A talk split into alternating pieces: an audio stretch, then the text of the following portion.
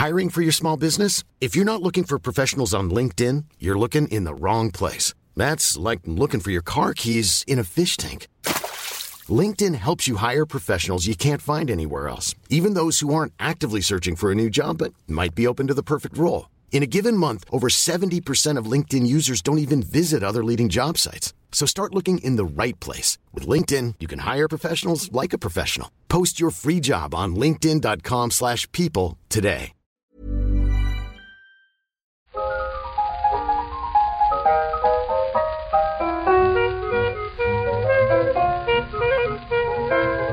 Buenas, amigas y amigos. Bienvenidas, bienvenidos una semana más al podcast Reload, programa sobre videojuegos que hacemos desde anightgames.com. Hoy está el Zencaster, el programa, o la herramienta que usamos para la grabación, que da gusto verlo, ¿eh? Porque después de alguna que otra fatiguita para juntarnos los habituales del podcast Reload, hoy no solo puedo saludar a Víctor, a Oscar y a Marta, ¿qué tal? Hola. Hola Pep, ¿qué tal? Sino que, por aquello de que no está claro cómo vamos a abordar la actualidad esta semana, eh, teníamos previsto hablar un poquito con Edu Birds de Brainwash Gang y hemos dicho, pues a falta de noticias, vente ya para el saludo, Edu. ¿Qué tal? Hola. Bien, aquí. Un poco nervioso, pero está bien. Luego, yo, yo creo que podemos llegar a proponer algún titular. Vamos a repasar mínimamente las noticias de estos últimos días, pero, pero me gusta la idea de empezar directamente con la entrevista, ¿eh? Porque si no nos enrollamos y la música se acaba y todavía no hemos empezado a hablar de jueguicos y hoy nadie podrá acusarnos de esto porque estáis Edu ahora a tope con la demo de. Friends vs Friends que está en Steam hasta el 26 de febrero y, digo demo porque no sé si usáis lo de la beta o qué, pero, pero funciona como una beta, ¿no? En tanto que esto es básicamente un, juego multijugador. Yo ayer lo probé con bots, me ganó el bot, estaba muy dormido y, me vine abajo, pero después hice un par de partidas rápidas y, y ahí sí que ahí sí que gané, la verdad. Lo tengo grabado, puedo demostrarlo. Contra ¿Te los, humanos, mm, ma- muy mal, ¿no? Pero los bots, de alguna forma, de. No, porque estaba, estaba habituándome a la sensibilidad del ratón, que me cuesta mucho encontrarla buena y ajustarla bien. ¿Que ¿Te moló el juego o qué, Pep? Sí, lo había jugado ya, ¿eh? lo, lo- lo conocemos bien la mayoría, supongo. Pero no, no llegué a probar el 2 contra 2, la verdad. Sigo en el mano a mano, en el 1 contra 1. Pero sí, sí, yo estoy a tope. De juego- juegos de cartas, quizás es mi favorito ahora mismo. Bien. Solo, solo había que meter pistolas. Es que era fácil. Solo, había- solo hacía falta meter pistolas para que le gustaran los juegos de cartas. Es, es que, a ver. ¿Cómo, cómo lo, lo estáis viendo desde la desarrolladora? No es la primera vez, ya digo, ¿eh? que se puede probar el juego, pero entiendo que cada vez os acercáis más a un lanzamiento que todavía no está fijado. En Steam pone próximamente, pero, pero ¿qué, qué, qué conclusiones nuevas habéis sacado de las pruebas de estos días? Mm, yo creo que. O sea, el feedback está siendo bueno, pero es una opinión sesgada, porque, o sea, la única manera que tenemos de saberlo es a través de gente que nos lo dice, ¿no? Que suena una obviedad, pero hay que tomarse la molestia de escribir al desarrollador y decir, este juego me gusta, que es una cosa que yo nunca he hecho personalmente, si- considerándome una persona como muy dentro del mundo de, de los videojuegos y tal. Entonces, claro, todo lo que te llega es de puta madre, ¿sabes? O tenemos un formulario y tal, y claro, eh, todo el feedback, 99% es como, este juego mola un montón, no sé qué, tal.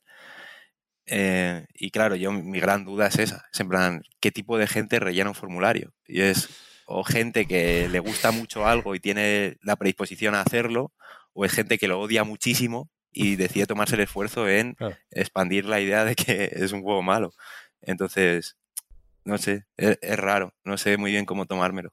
O sea, considero que está bien, pase lo que pase, está bien. Está siendo divertido hacerlo, un poco calvario todo lo que tiene que ver con internet, o sea, con lo que es el online y tal. Ya. Pero, Pero sí, sí, sí. O sea, me siento un poco a ciegas, la verdad. Rezando.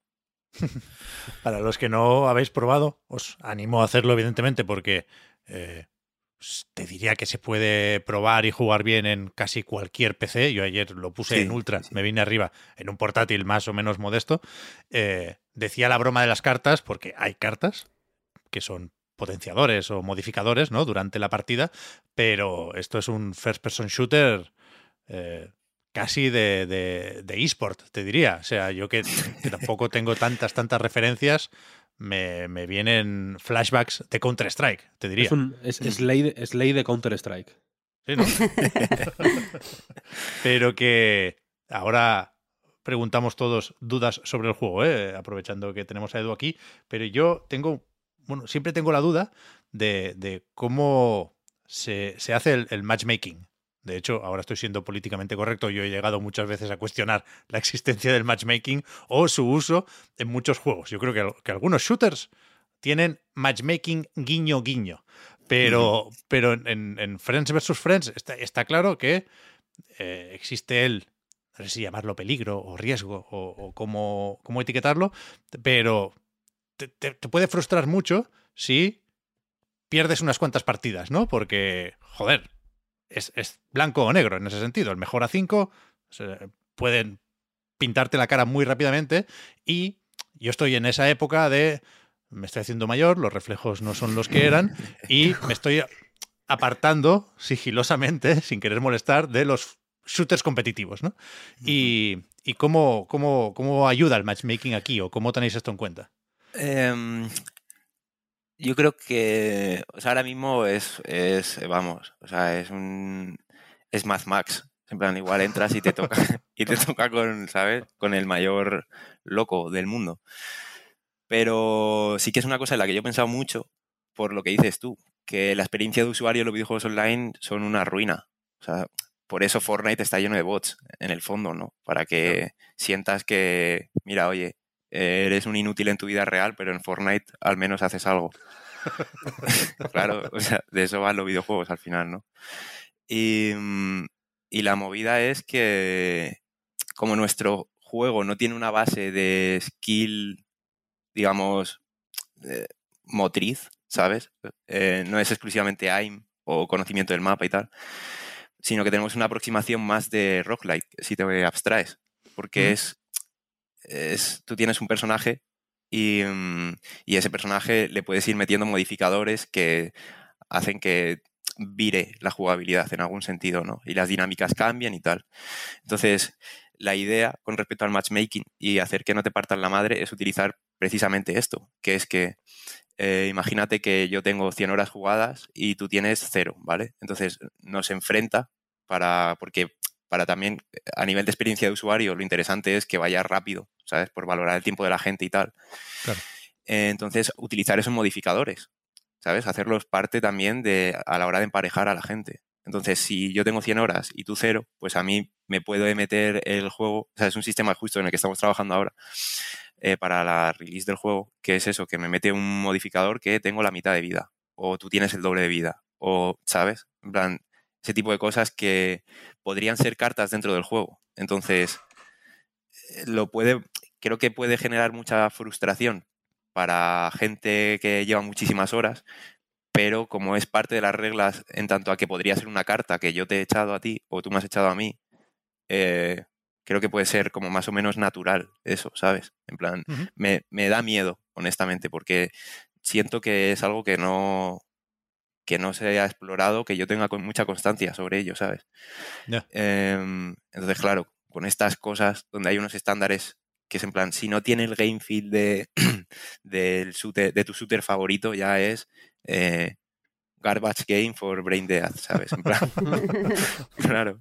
Entonces, hay que tener mucho cuidado. Yo, o sea, soy temeroso, la verdad, con, con Mm. todo esto. Me da miedo Internet, vaya, últimamente. A todos, a todos debería darnos, sobre todo sí. ahora que están, están sueltas las IAS. Pero sobre las cartas, Edu, habéis dicho muchas veces que eh, la monetización no, no será un problema aquí, que son cartas que se consiguen jugando, Exacto. subiendo de nivel te dan mm, unos sobres para completar un mazo que viene ya bastante lleno, no sé si de inicio en el juego final, pero desde luego así es en, en la demo. Y, y perdona si no lo supe entender y lo explicaba por ahí en el tutorial o en algún sitio, pero me tocó una carta repetida y, en- entendí que pueden subir de nivel las cartas, ¿no? Cuando, Sí. cuando te sale una que ya tenías. ¿Y, y en, en qué afecta esto? ¿Cómo, cómo Pues- mejoran los atributos de las cartas? El, o sea, hay algunas que son impepinables, que es en plan, eh, por ejemplo, hay una que es para hacer eh, que no pueda saltar el rival, ¿no? Y es como, ¿cómo mejoras esa carta?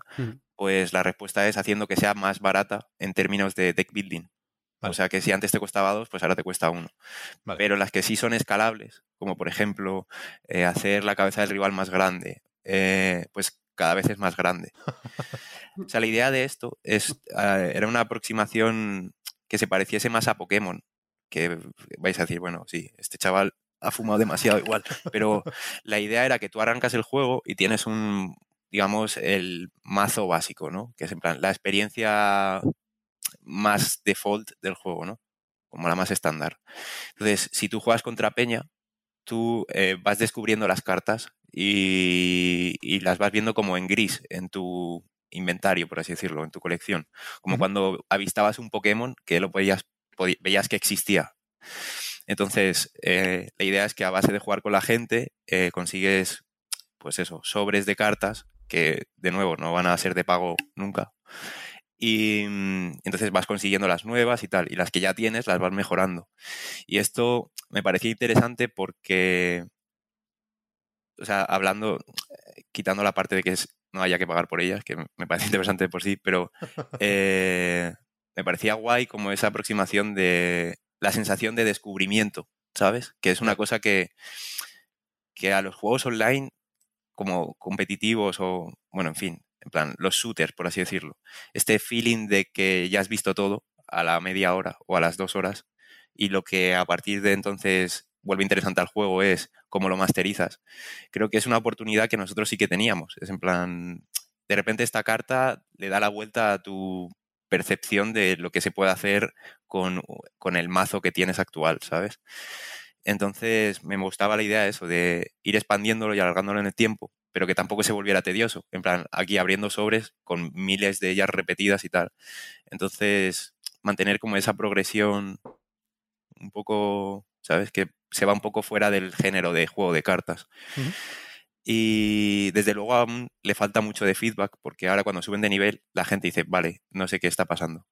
Pero sí que tenemos que hacer una lista en plan, vale, acaba de subir de nivel, lo que implica que mejora el daño o simplemente baja el precio, eh, o sea, el coste, perdón. O... Pero sí, o sea, la idea era esa, como expandir un poco la sensación de descubrimiento. Bien, bien, bien. Eh, un poco también a raíz de, la, de lo primero que, que comentabas, Edu, de, del tema de cómo las, las cartas condicionan las partidas. Porque claro, es muy fácil encontrar sinergias entre, entre eh, pares de ellas, ¿no? Por ejemplo, a mí me gustaba mucho el, el tema de convertir la ciudad en, ¿no? El, el nuque, la bomba nuclear, convertir el escenario en un páramo gigante con el francotirador, ¿no? Me parece, a mí por lo menos me parecía buena sinergia, ¿no? Y hablaba creo que ayer Jordi de Paco en Twitter, no sé si era de las, las bombas que se pegan y el metro, ¿no? Puede ser también. Sí, sí, sí. Entonces, eh, lo que te, te quería preguntar a raíz de esto es eh, si estas sinergias, bueno, más bien, ¿cuántas de estas sinergias eh, aparecen de forma orgánica y os las encontráis vosotros también? ¿Y cuántas de, de las sinergias eh, las buscáis deliberadamente? Hay muchas que son apariciones milagrosas, ¿sabes? En plan, que no, están diseñadas, pero de repente es como flipas tú, qué movida esto. Pero también es porque se parece a lo que decía, al, al desarrollo un- de un roguelite, en realidad, ¿sabes? Hay muchas de esas, y, pero nosotros más o menos seguimos una norma que es cuando hay una carta, eh, tiene que tener al menos un par de sinergias para que se justifique su existencia, pero también tiene que funcionar por sí misma y a la vez tiene que tener mínimo un counter, ¿sabes? Eh, entonces, claro, es encajar un puzzle de 10.000 piezas eh, que ni siquiera tienen formas, que es en plan, mira, esta es la foto, entonces lo que vas a hacer es recortarlo tú como quieras, ¿sabes? Luego tirar las piezas al aire y volver a montarlo. Y es una movida eso, en realidad.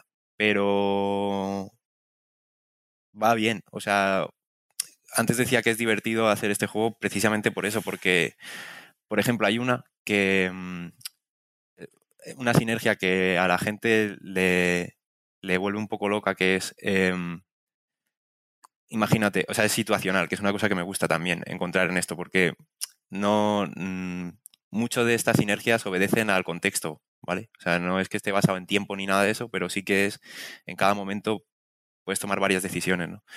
Y una que no era muy evidente o no se diseñó como tal, era una que era mm, es swap weapons, que es intercambiar las armas, ¿vale? Entonces, esa dirás, pues vale, sí, es una carta que funciona bien, sin más, ¿no? Pero ¿cómo se utiliza eso con por ejemplo, imagínate que estamos jugando tú y yo y yo tengo el sniper, ¿vale? Entonces yo me acerco a ti y te tiro el swap weapons y de repente estamos a medio metro, ¿sabes? Y tienes una, un arma que es más o menos inútil, ¿sabes lo que te quiero decir? Entonces es como una especie de juego mental de no saber qué tendrá el otro y no sé qué y tal. No sé, es raro, es raro. Hay un montón de sinergias y, y no sé, o sea, yo invito a la gente a que lo juegue y le dé una pensada porque muchas veces nos hemos, o sea, hemos descubierto cosas que no sabíamos por jugar contra gente, en realidad. Aquí cuánto hay de estudio de tanto los deck builders como los juegos de tiros así competitivos tipo counter, porque es verdad que eh, se nota muy counter, muy de, ¿sabes? De saber mm, a, cuántos píxeles por encima de la cabeza hay que disparar la AK-47 para que haga mochazo en el counter, ¿sabes? pero, pero el deck building es sólido, quiero decir, se siente mm, bien hacer un... O sea, cuando introduces cambios en el... En el. O sea, los deck builders se llaman así porque al final jugar las cartas, pues bueno, es. Mm, a, a veces es un proceso de, pues, yo qué sé, hay que hacerlo, ¿no? Es mm, jode, pero hay que hacerlo. Lo guapo es montarte el mazo, que sea un mazo guapo, guapo, ¿no?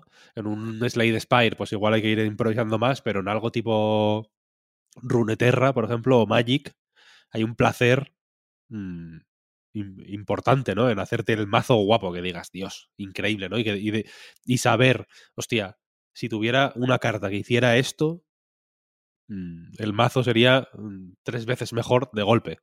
Y de pronto la encuentras y es como, fantástico, ¿no? He conseguido el objetivo. ¿Qué habéis estudiado? O si es que habéis estudiado algo, vaya. Eh, es que claro, dices estudiar y a mí me da respeto, pero em, creo que, o sea, entiendo perfectamente el planteamiento de que los deck builders, los juegos de deck building es 50-50 hacer los deberes en casa y luego llevarlos al colegio, ¿sabes? Y aplicarlos y tal. Pero mm, creo que en este juego no estamos en ese punto por número de cartas, ¿sabes? Porque al final, cuando realmente eres una mm, rata de biblioteca haciendo tu mazo y tal, es cuando existen un millón de opciones. O sea, ahora mismo en la demo hay, eh, creo que son 58 cartas, que a su vez, o sea, esto es un poco tirarme piedras contra mi propio argumento, pero eh, la verdad es que son mucho más diferenciales en términos de jugabilidad que decir, mm, meto al perro con dos de ataque y dos de defensa o meto a la gallina con dos de ataque y dos de defensa, ¿sabes? O sea, en ese sentido, pues sí que son más únicas cada carta y tal. Pero, no sé, o sea, nuestro planteamiento inicial siempre fue que que es muy difícil, al menos en mi opinión, venderle a, al mundo ¿no? el concepto de deck building de primeras. O sea, creo que los juegos de cartas y el deck building en general tienen una comunidad gigante, ¿no? De gente a la que le flipa eso y invertir su tiempo en abrir stream, por ejemplo, y decir, vamos a montar el mazo de tipo sombra. Pero al final esto es un shooter con colores de, ¿sabes? Sacados de, de la gama de colores Plastidecor. Y, mm, y creo que, eh, o sea, siempre en la mentalidad ha sido en plan que sea liviano, que sea que tenga un impacto en la jugabilidad y que pueda ser reconfortante eso, buscar sinergias o lo que sea, pero que fuera liviano. Entonces, supongo que estudio, eh, como estudio, eh, simplemente hemos apuntado a cómo lo hace Hearthstone, ¿no? Que igual es el juego más accesible en términos de, pues eso, de juego de cartas uno contra uno. Y vaya, o sea, la interfaz es robada, pero de una. O sea, literal. claro. O sea, en ese sentido, cero vergüenza, ¿sabes? Porque Blizzard es una empresa multimillonaria que tiene a gente que sabe latín, ¿sabes? De legibilidad y tal. Entonces, se podría tomar como una inspiración científica en realidad, pero es un robo, pero vamos. Un saludo a Que así se hacen las cierto. cosas, que así se hacen las cosas, que sí. Que sí, sí. O sea, la cosa es que hay que decirlo también, coño, para que la gente no diga, no, este tío va por ahí haciéndose el máquina y, y si te fijas se parece un montón. Ya lo digo yo. Ya lo digo yo, amigo. No pasa nada. Bueno, porque es verdad que las sinergias, es cierto que igual a veces desde nuestro nuestra parte, digamos, mistificamos mucho cómo se pues cómo se diseña todo esto, ¿no? Yo me imagino un proceso ahí súper matemático, hipermilimétrico, y luego igual es ir probando y es como, oh, oh, ha salido, hostia, lo que ha salido aquí, ¿no? Como que no, Sí, sí, sí. en, en muchas cosas que yo hago, quiero decir también, eh, la- la- como que es fácil pensar que hay una premeditación, ¿no? Y una- un estudio y un algo detrás enorme y en realidad es como, "Oh, oh, no sé lo que estoy haciendo. El, lo del perro El- este el- con el- las gafas. El programa de hoy se llama Se caen las caretas.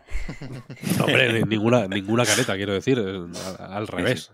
Así funciona el mundo en realidad. Eh, O sea, claro, yo, yo tengo la teoría de que todo funciona así, quiero decir. el- Sí, la- sí, la- sí. Los gobiernos, la- la- todo. Todo es, todo es un poco. Todos somos el perro con Sí. la bata. Sí, total, total. Es un poco bueno, vamos a ver qué está pasando y si sale bien, pues- y si no, pues vamos a intentar ocultarlo lo mejor que se pueda, ¿no? sí. Eh, pero es cierto en el que en Friends versus Friends eh, sale salen muy naturales las sinergias, ¿no? Tan- es, es como, hostia, es que esto tiene que estar pensado y en realidad, pues igual no está pensado. Por ejemplo, la la la bomba sticky y el metro Es la típica cosa que dices, bueno, seguro que se les ocurrió porque, ¿no? Es, es técnicamente ni, siqui- ni siquiera se nos ocurrió a nosotros. Eh, Raw Fury, que es el publisher, hizo un tráiler y lo vi y dije, hostia, qué buena idea. Claro, o sea por eso, que- que, son, son cosas que, su- que surgen, al final son piezas, pues bueno, que en movimiento constante, ¿no? Y al final, pues en una de esas Ujú. salen, salen combinaciones afortunadas, más afortunadas que otras, y dices, hostia, increíble, ¿no? Supongo que pasará en todos los. En, en todos los juegos de este tipo. No sé, no sé cuánto miedo le tenéis al meta. Ah, uf, eh, sí, a veces me persigue por la noche. Pero la movida de eso es que sería sinónimo de que hay gente que ha invertido tiempo en ello, ¿sabes? Entonces, quiero decir, sería una buena noticia en realidad que hubiera gente eh, con antorchas y diciendo, esta carta no vale nada, tenéis que mejorarla, o, ¿sabes? Buscando eh, la máxima optimización y que acabe todo el mundo con las mismas cartas y tal. Sí, en ese sentido, eh, pues yo qué sé. O sea, a nosotros yo creo que nos molaría hacer algo que se sienta, no sé si nuevo es la palabra, pero estimulante al menos, ¿sabes? Y si acabara convirtiéndose en, en un ejército de clones, en plan todo el mundo tiene las mismas cartas, em, sería una putada, la verdad. Claro, Pero- es, eh, es- es una cosa agridulce, porque que haya un meta quiere Sí, decir sí. que hay una comunidad tocha Sí, sí. buscando el meta, pero también es como, joder, el juego ha fallado un poco, ¿no? Si, No, no, literal, sí, sí, sí. Eh, ent- Entonces, siempre me lo he preguntado con, con- Y aparte yo como jugador, por ejemplo, los juegos que tienen un meta muy, muy bien definido, me dan un poco de pereza. Sí, porque, sí, sí. porque personalmente tiendo a buscarlo, el meta. Quiero decir, si, si veo que juego X partidas y veo que todo el mundo está jugando más o menos parecido, pienso, bueno, pues voy a jugar yo también así, no voy a ser gilipollas porque, me, me van a pintar la cara, si no. Entonces me busco el meta y me lo copio. Y, y noto como que, bueno, parte de la diversión que era buscarme yo mi, eh. ¿No? mi configuración guay que, que, vaya bien con mi forma de jugar, con lo que necesito, bla, bla, bla, se pierde un poco, ¿no? Entonces, siempre he tenido esta relación eh, un poco rara con el, con el- con el concepto de meta. A mí personalmente tampoco me mola mucho, ¿sabes? Eh, o sea, si hay gente en el equipo, estoy pensando en Mohamed, que está haciendo de hecho él la wiki, y es de esta gente que se, se auto sabotea los juegos, ¿sabes? En plan, empieza a jugar al Binding of Isaac y en vez de disfrutar de lo que es una run y descubrir el juego, se en plan, no, no, se va a la wiki y se jode toda la experiencia porque quiere tener eh, la versión optimizada de lo que implica jugar a este juego, ¿sabes? Que es en plan, saber todo antes de ponerse a ello. Eh, ¿Cómo vamos a acabar con esta gente? En plan, no acabar, pero sí, ¿cómo, cómo podemos frenar esto? Y yo creo que es, eh, o sea, normalmente las compañías, o vamos, nunca he hablado con nadie que se dedica a esto profesionalmente, pero bueno, sí, he hablado con, con Enrique Paños de Temtem y mm, creo que se basan mucho en, en espiar al público, ¿sabes lo que te quiero decir? En plan, del mismo modo que la gente accede a, esa información de lo que es el meta y tal, también lo tienen los desarrolladores. Y a base de volantazos se puede venir abajo un discurso, ¿sabes? En plan, ala, ya no puedes hacer esto por esto, por esto, por esto. Y en ese sentido nosotros eh, más o menos hemos hecho bien los deberes porque todos los números en base a las cartas y a los personajes y tal, lo tenemos, podemos actualizar el juego sin que te bajes una update, ¿sabes? En plan, podemos balancear sin parches ni nada. Entonces, eh, de hecho nos ha pasado ahora que decían eh, algunas personas en plan, eh, la liebre está rotísima. Y es como, vale, no te preocupes, dame media hora, ¿sabes? Y subimos este, bajamos el otro, no sé qué, y a base de volantazos, pues eh, yo espero que la naturaleza se acabe, se acabe sanando, ¿sabes? en plan, eh, no sé. Eh, vamos a ver qué pasa. Desde luego va a ser interesante, ¿sabes? Eh, sé que es el típico comentario, pero, mm, pero creo que, que asomarse a este tipo de cosas es, es raro, ¿sabes? No, nunca, te expones, nunca te expones a este tipo de cosas así tan fácilmente. Tiene que ser un proceso guay, en realidad. el- y, y- ir diseñando alrededor de lo que la gente va encontrando también tiene que ser un proceso. También es típico decirlo, pero tiene que ser bonito, en realidad, ¿no? Eh, Sí, sí, sí. Ver que lo que tú estás haciendo, pues, crece gracias a, a, bueno, a que hay gente usándolo, ¿no? De, de formas distintas, de formas que no, que no se te habían ocurrido a ti, ¿no? Encontrando combinaciones mm, óptimas en las que igual ni habías pensado en la vida, ¿no? Me parece guay. Sí, sí, sí. Es un poco extraño, la verdad, porque por nuestro historial venimos de hacer juegos narrativos que hablan sobre la vida, ¿sabes? Y ahora de repente estamos aquí lidiando con eh, el producto, ¿sabes? Más eh, capitalista, loco de, de lo que es la industria de los videojuegos, que es en plan un shooter online con cartas. Entonces, Claro. ya te hace levantar las cejas en plan, ¿a, cu- a cuánto vais a vender los sobres? ¿O cuántos decenas de euros va a costar una skin? Y, y claro, o sea, es- está siendo la verdad que un viaje de locos, pero bueno, está bien. Claro, porque esto, joder, es curioso también, Edu. Eh, os lo planteáis, no sé si hay palabras malditas aquí, ¿eh? pero os lo planteáis como juego, como servicio. ¿Habrá más cartas y más personajes? ¿O, o, o es, digamos, una presentación irónica de un juego que al final puedes considerar también casi un arcade, ¿no? Por muy online que sea. Quiero decir, no. Cuidado, no creo que haya una opción buena, es, creo que se pueden hacer de una forma honesta las Exacto. dos cosas. Sí, la idea es un poco las dos en realidad, ¿eh? porque microtransacciones como tal no va a haber. O sea, eso es una cosa que le dijimos a Raw Fury, que en plan, si queremos hacer este juego, en plan, moralmente no nos vemos, eh, ¿sabes?, capaces de hacer eh, monetizaciones agresivas de estas de eh, compra 25 monedas del juego y... Lo vas a contar. Pero justo, ¿sabes? Hacen falta eh, 26, ¿sabes? Este rollo, ¿no? Sí, que es sí, de locos. ¿sabes? En plan, mira, chico, te puedes ir a la puta mierda, tú, Blizzard y quien sea. Claro, es que es de locos, tío. En plan, es el diseño oscuro que llaman, ¿sabes? Que es en plan, ¿cómo engañan a tu abuela para que haga clic en este sitio? Pues era intentar evitar eso a toda costa, ¿sabes? También es cierto que existe el tema de que hay que mantener los servidores o la infraestructura de un juego online y tal. Eh, entonces, claro, para eso, eh, nuestra aproximación, o sea, todavía no hay nada escrito en piedra, ¿vale? Pero yo lo digo aquí con, con- con la mayor honestidad que, de la que dispongo, en realidad, eh, que es que nuestra aproximación va a ser más a una cuestión de expansiones. Es decir, en el futuro todas las cartas que entren nuevas van a ser gratis, porque si no sería pay to win.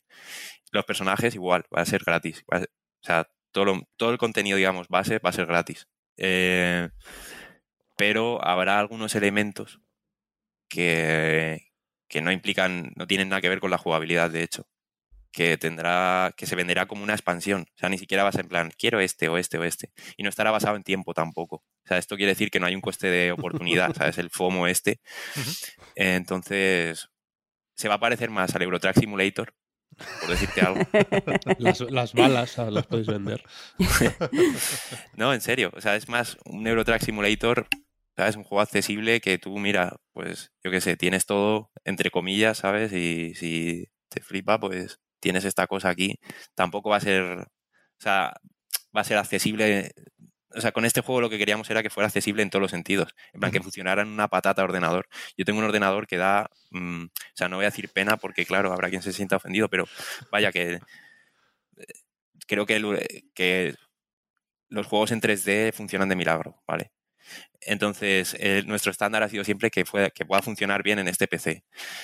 Entonces, que se vuelva accesible en ese sentido para todo el mundo, pues está guay, como estándar también, ¿sabes? Eh. Pero a nivel de precio y todo eso también. En plan, a mí en esta monetización falsamente amable de, no, no, el juego es gratis, pero mira, aquí tienes eh, esta skin de tu personaje favorito de una franquicia eh, tochísima.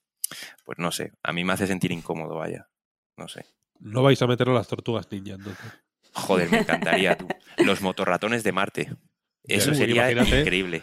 Imagínate coger solo licencias ol- ol- olvidadas por la humanidad Sí, que sí, nadie sí. quiere. Bandolero, Sí, por favor. Bandolero. Ojalá. Los fruitis. Hostia, los fruitis, ¿eh? Imagínate mochilo con la, con la cabeza gigante. Molaría. No sé, ¿eh? si, no sé si os habéis cerrado algunas puertas con el tema de la ultraviolencia, porque es verdad que es muy colorido y, y- y Sí. el juego te recibe con una canción muy alegre, pero luego, o sea, las balas dejan boquetes y en ese Sí. boquete se, ve, se ve el hueso, vaya. De hecho, hay un aviso, creo, ¿no? Para desactivar el, core al principio. Sí. Sí, sí. O sea, esas. La cosa es que también no podíamos hacer un shooter. O sea, a nivel conceptual, si ya hay pistolas, que es una cosa que a mí personalmente me, me horroriza, ¿eh? O sea, esto es una, una gran lucha que tengo. Eh, me horroriza que haya pistolas, ¿sabes? Porque. ah, Porque sí, porque videojuegos, ¿vale?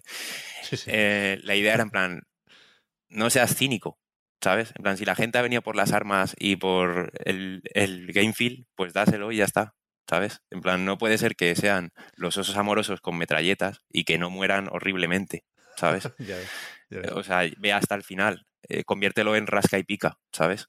Sí, y sí, fuera. sí. Hostia, pues entiendo que meter aquí a Son Gohan es complicado, pero, pero lo de- Sí. yo creo que Víctor ha encontrado una mina con lo de los fruitis. ¿eh? Joder, ya ves. O sea, de, de verdad creo que es factible. Solo, solo, solo dibujos españoles, ¿sabes? Willy Fogg, Sí, ya ves, los Fruitis, David el Nomo. molaría la verdad. David no es francés, ¿eh? David el Nomo es francés. ¿No es francés? Ay. Yo creo que no, ¿eh? No, Bueno. no, no, uf, no quiero equivocarme con estos temas, pero no falleció hace poco su creador. eh, el propio David. el- David, David muere al final de la serie.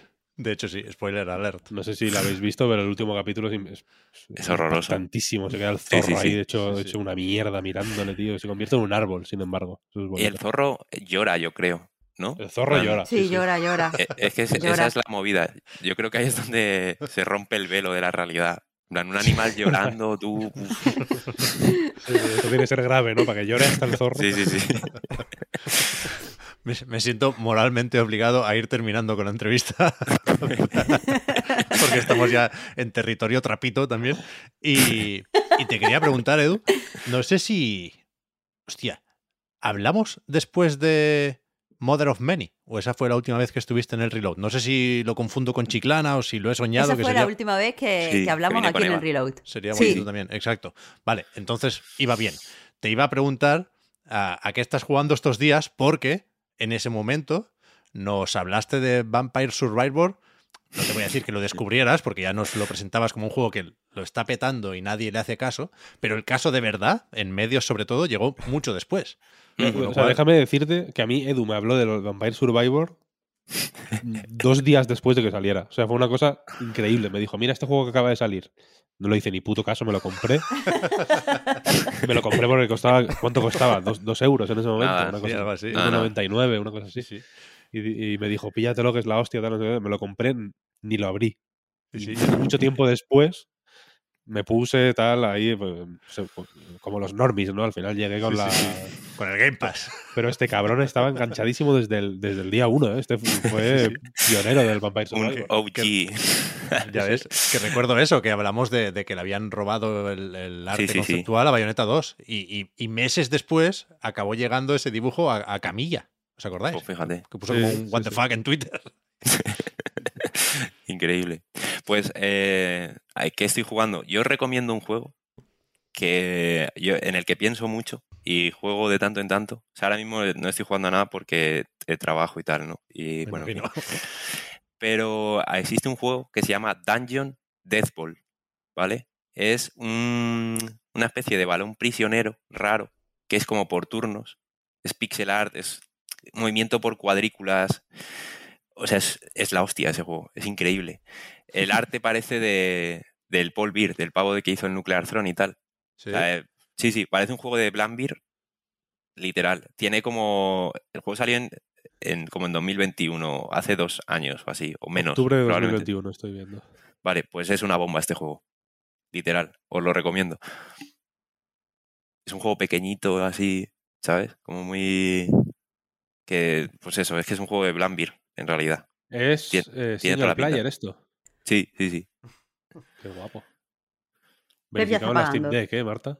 Uh, uh, lo único que me importa a mí de un videojuego. A mí, a mí también, vaya. sí. Está guay. Pues me lo apunto, me lo apunto también.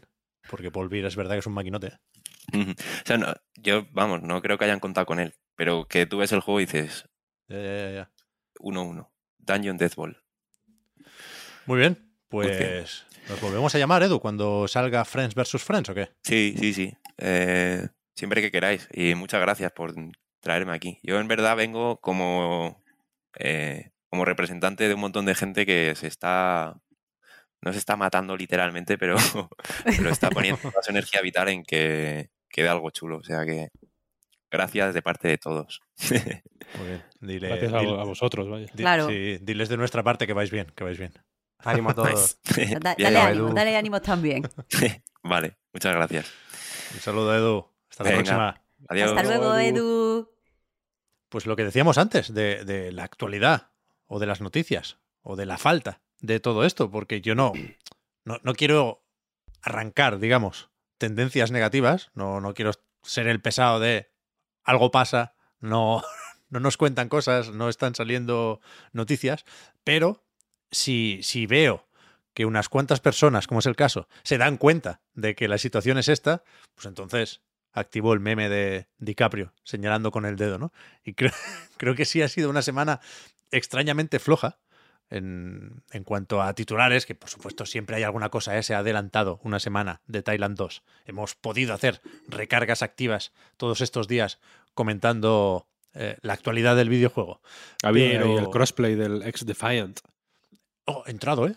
No sé si se puede decir. No sé, no me leí el NDA, pero estoy dentro. Hay que decirlo. Esas cosas, las cosas importantes, Pep, hay que decirlas. Hay que ser valiente. Luego creo que sí se pueden compartir impresiones y todo. Luego me lo miro bien, pero de verdad que me apetece jugar a X Defiant porque de verdad creo que va a estar bien. Sin revolucionar nada, va a ser el Call of Duty de Ubisoft tal cual, pero todavía me hace ilusión entrar a, a betas y pruebas de este estilo. Ya me dirás tú. Entré, no porque ni me la... O sea, no, no me asignaron eh, este pase después de registrarme. Vi que un, un tweet de AMD, creo que era, decía las 50.000 primeras personas que pongan este código entran. Y dije, bueno, pues para allá que vamos. Y efectivamente.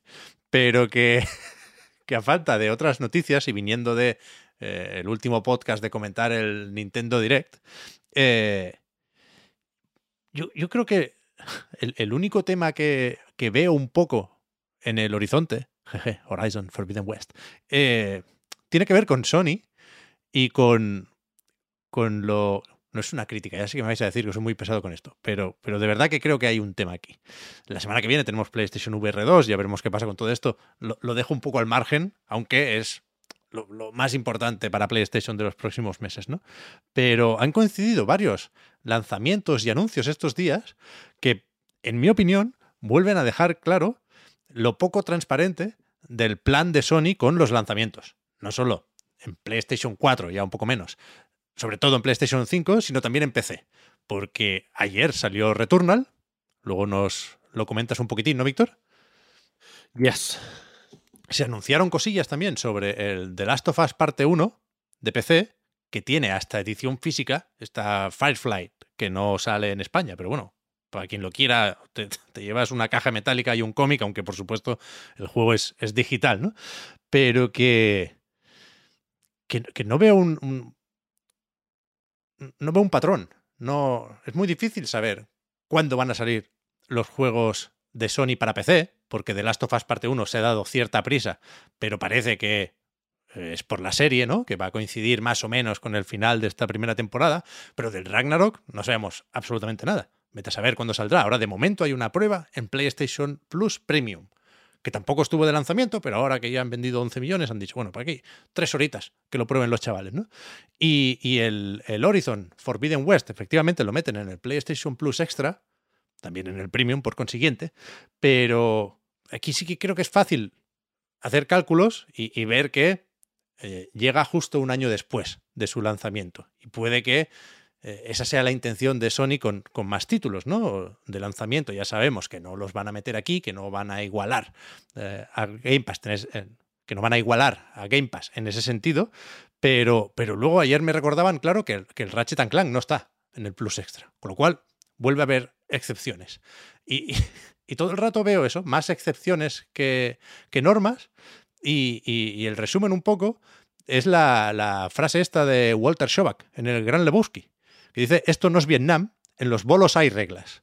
Y yo esto, me, me, siento un poco, un poco Walter con esto. El, el, ¿Viste lo de Phil Spencer que dijo que reconoció que lo, meter los juegos en el Game Pass sí que afectaba a las ventas, bla, bla, bla? Que canibaliza. Sí, es, es una frase un poco rara, ¿eh? Como está escrita, porque una, hablan sí, bueno. de 12 meses después del lanzamiento. Es una frase rara, desde luego. Hay que mirárselo. Una, una forma de no de afectar lo menos posible a las ventas puede ser no establecer patrones muy claros. Quiero decir, si sabes que el Horizon va a salir dentro de un año, lo vas a tener en el Plus, pues te esperas. O sea, si hace un, si hace un año, si, si eh, pues que lo vamos a acabar sabiendo. Si, si, un mes antes del lanzamiento de Horizon dicen, no, no, pero mira, dentro de un año entra en el Plus. Perfecto. Pues espero. Ni siquiera tengo que esperar suscrito al Plus, ¿eh? Ya me haré del Plus cuando pongan el juego que yo quiero, ¿sabes?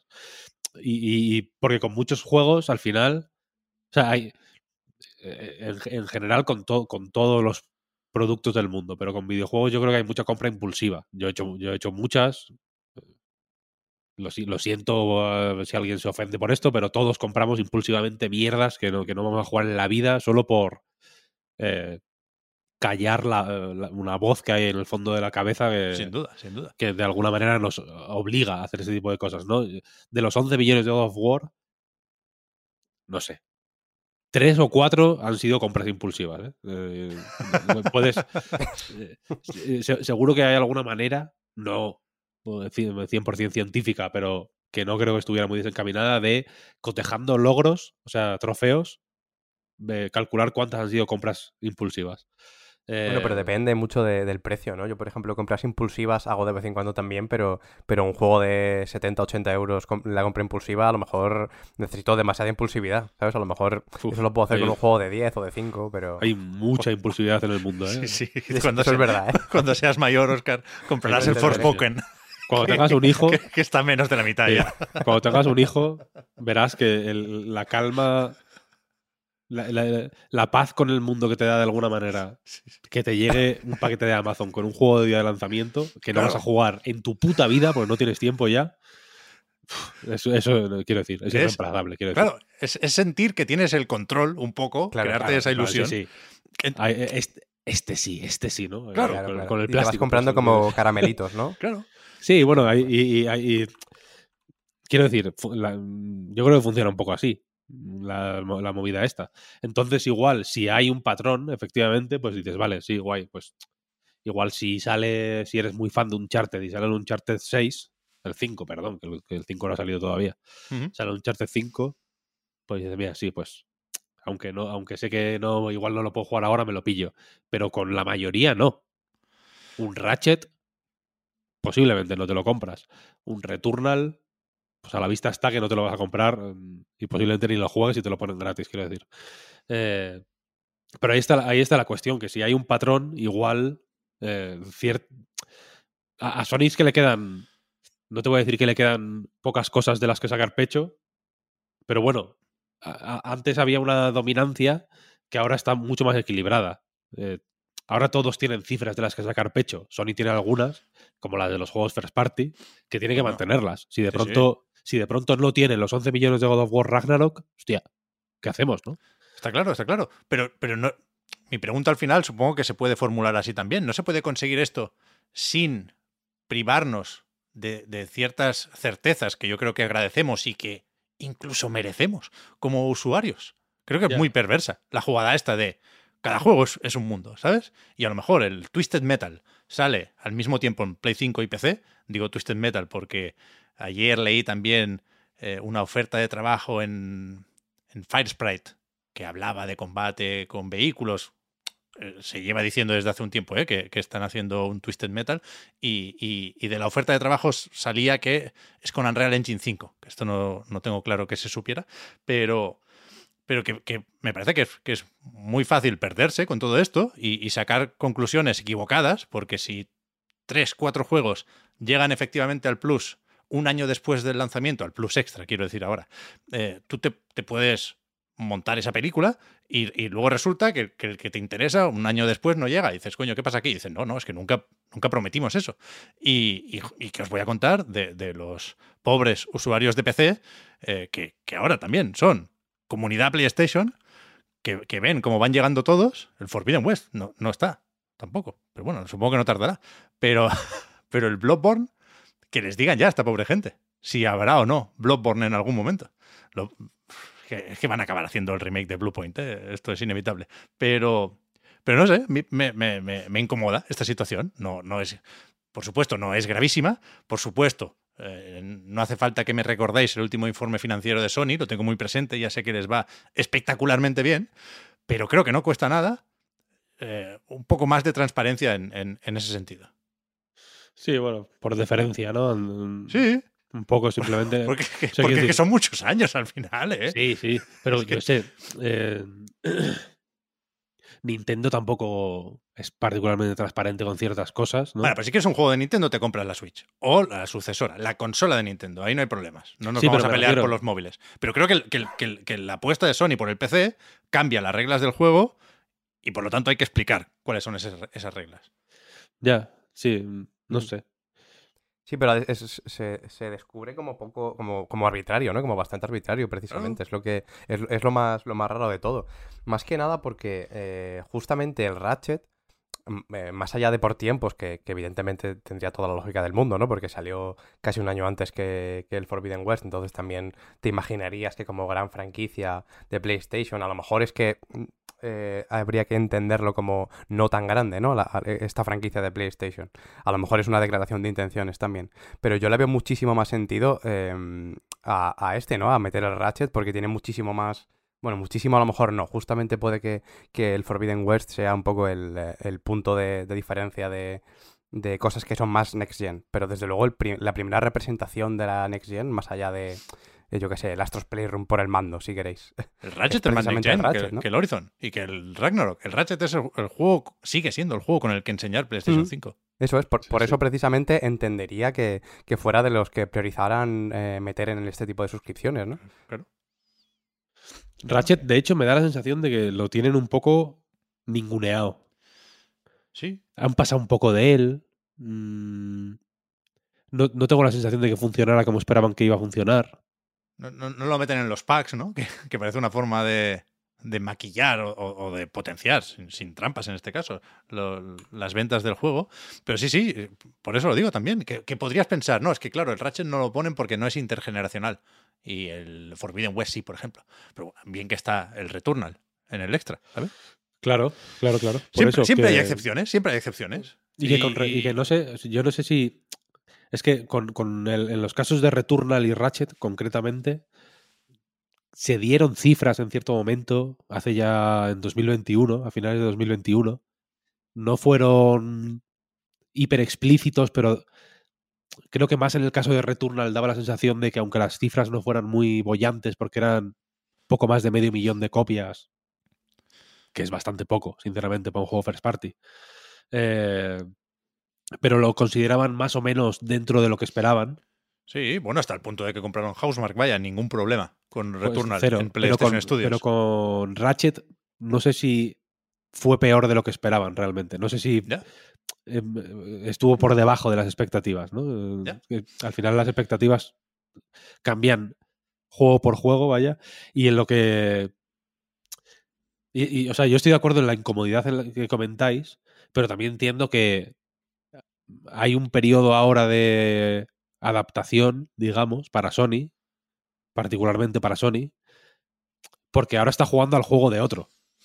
Hasta Claro. ahora ha jugado, ha jugado a su juego. Ahora está jugando al juego de otro, que es el juego de el catálogo de suscripción, el juego de sacar los juegos en PC, Sí, sí. etcétera, etcétera. Est- Está jugando fuera de casa, desde luego. Entonces entiendo que haya un, un, eh, un tiempo, que un tiempo no son dos semanas, ¿eh? un tiempo puede ser cuatro o cinco años, que, que- que vayan caso por caso, Es que no- hasta, que la, hasta que la cosa se asiente y, y- y- y vean si realmente les merece la pena sacar los juegos en PC, por ejemplo, que, que es algo que yo no tengo tan claro todavía. Pero Yo bueno. tampoco, pero sí tengo claro que no, que no hay marcha atrás. Y que no pueden dejar de sacarlos. Y que no hace dos días, ¿eh? Del. ¿El primero cuál sería? El primer Horizon, justamente.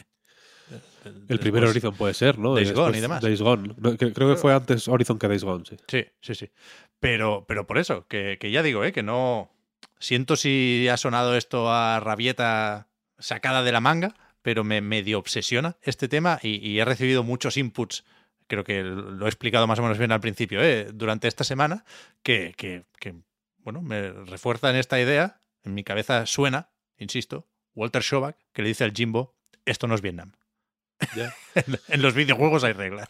Yo sí que, yo, yo, por ejemplo, sí que estoy, sí que pienso que hay marcha atrás con lo de los juegos de PC. Uy, No sé, yo, yo veo, me parece guay, por ejemplo, que parezca que hay un plan, que no es una cosa... Al principio no parecía que hubiera un plan. Al principio, cuando la época del Days Gone y Ori- el primer Horizon y todo esto era un poco a ver qué pasa, ¿no? Ahora sí que parece que hay un plan.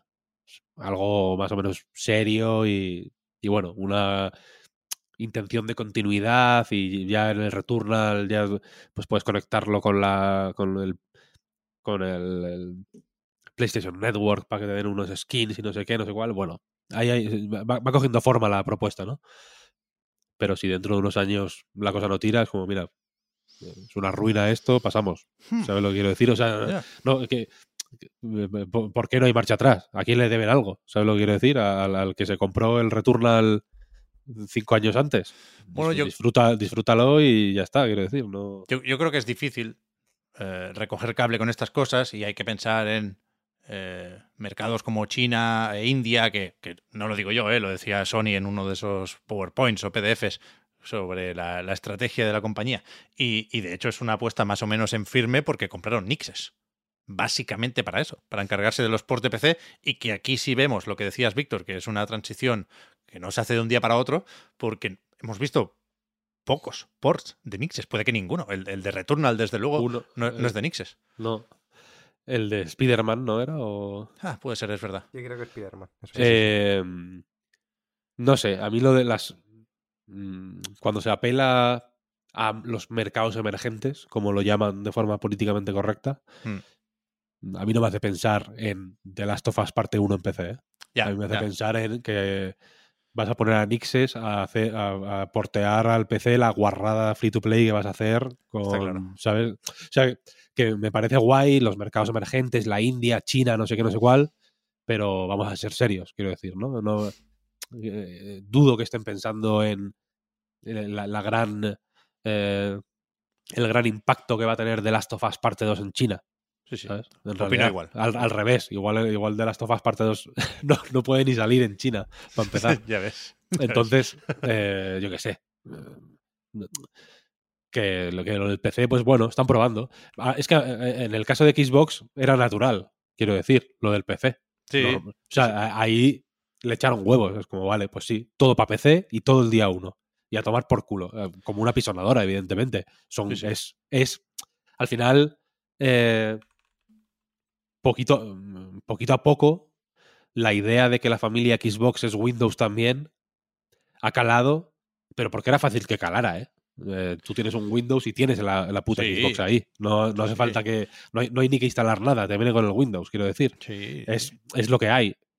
El pe- la, la- la peña de Steam y las tres personas que hay en Epic Games Store no son familia PlayStation. Esto es. Esto, es, eh, esto hay que partir de esa, de, esa, de esa base. Tú puedes hacer todas las piruetas mentales o, o- o Jim Ryan puede seducirte ¿no? a base de retórica en un informe financiero para eh, con- convencerte como inversor de que ahora la familia PlayStation es mucho más grande. Pero no me rayes. No, no es a- quiero decir, no es así. Es como si de pronto Miyamoto te dice que, que no, que, que la, la- la- la gente que juega en móviles es la familia de Nintendo. Sí, mis cojones es la familia de Nintendo también. ¿Sabes lo que quiero decir? ya, ya. O sea, mi, mi duda aquí sería si eso lo decidimos nosotros, pero desde luego te entiendo lo que quieres decir. Eso lo de- quiero decir, eso lo decide la realidad. Vamos, y no, y no quiero ponerme más categórico de la cuenta, vaya, pero eso lo decide la realidad. El- el- los hechos, quiero decir, el mundo que nos rodea, quiero decir. Mm, Hay, hay cinco juegos de, de- de- de Sony para PC, que- ¿sabes? Cada uno de su padre y de su madre. Dos de ellos mm, tienen reseñas mayormente negativas en Steam porque están mal optimizados de cojones. Hostia, vamos a, ver, vamos a pensar en la familia PlayStation de otra manera, ¿no? Eh, tampoco hace falta abrirse más de la cuenta. Los últimos, evidentemente, o sea, me refiero a Days Gone y el primer Horizon, ¿eh? Los últimos son unos ports mm, fenomenales Bueno, y el de Returnal es estupendo y ahora lo comentaremos, vaya pero que, que, que creo que para, para poder mm, decir el PC es parte de la familia PlayStation y, y no hacerlo con, con el meme este del tío que se va pintando la cara de payaso, ¿sabes? Ha- habría, tendría que ser de otra forma. ¿Sabes lo que quiero decir? Tendría que, ser, tendría que haber muchos más juegos. Tendrías que, de alguna manera, encender un PC y pensar en PlayStation. Y no es así. Bueno, bueno, cuidado con lo que deseas, Víctor. Porque tendrás tu launcher si sigues por ahí. No, no, por favor. bueno, ya verás. Eh, si tiene que servir para algo, este pequeño desvarío, que sea para enlazar con la parte de comentar los juegos a los que hemos estado dándole estos últimos días, porque efectivamente uno de ellos es el Returnal de PC. Hiring for your small business? If you're not looking for professionals on LinkedIn, you're looking in the wrong place. That's like looking for your car keys in a fish tank. LinkedIn helps you hire professionals you can't find anywhere else, even those who aren't actively searching for a new job but might be open to the perfect role. In a given month, over 70% of LinkedIn users don't even visit other leading job sites. So start looking in the right place. With LinkedIn, you can hire professionals like a professional. Post your free job on linkedin.com/people slash people today. Hi, I'm Daniel, founder of Pretty Litter. Did you know cats tend to hide symptoms of sickness and pain? I learned this the hard way after losing my cat, Gingy. So I created Pretty Litter, a health monitoring litter that helps detect early signs of illness by changing colors, saving you money and potentially your cat's life. Pretty Litter is veterinarian developed, and it's the easiest way to keep tabs on your fur baby's health right at home. Go to prettylitter.com and use code ACAST for 20% off your first order and a free cat toy. Terms and conditions apply. See site for details.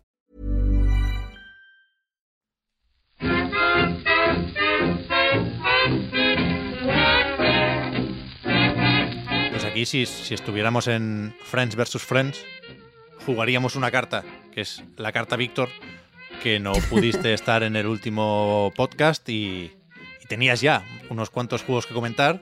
Ahora tienes o puedes hablar de todavía más, con lo cual sé que te tienes que ir más o menos pronto, Víctor, pero freestyle. El Returnal, tienes, tienes que decir algo, porque si no, no tendría sentido la enlazada. Pero por lo demás, cuéntanos lo que quieras de lo que has estado jugando estos últimos días. Eh, mira, el Returnal tiene un benchmark integrado en el juego que te hace un repaso como por todas las. Tiene como una escena ahí montada con distintos enemigos, distintos momentos, tal, y te hace un repaso por todas las.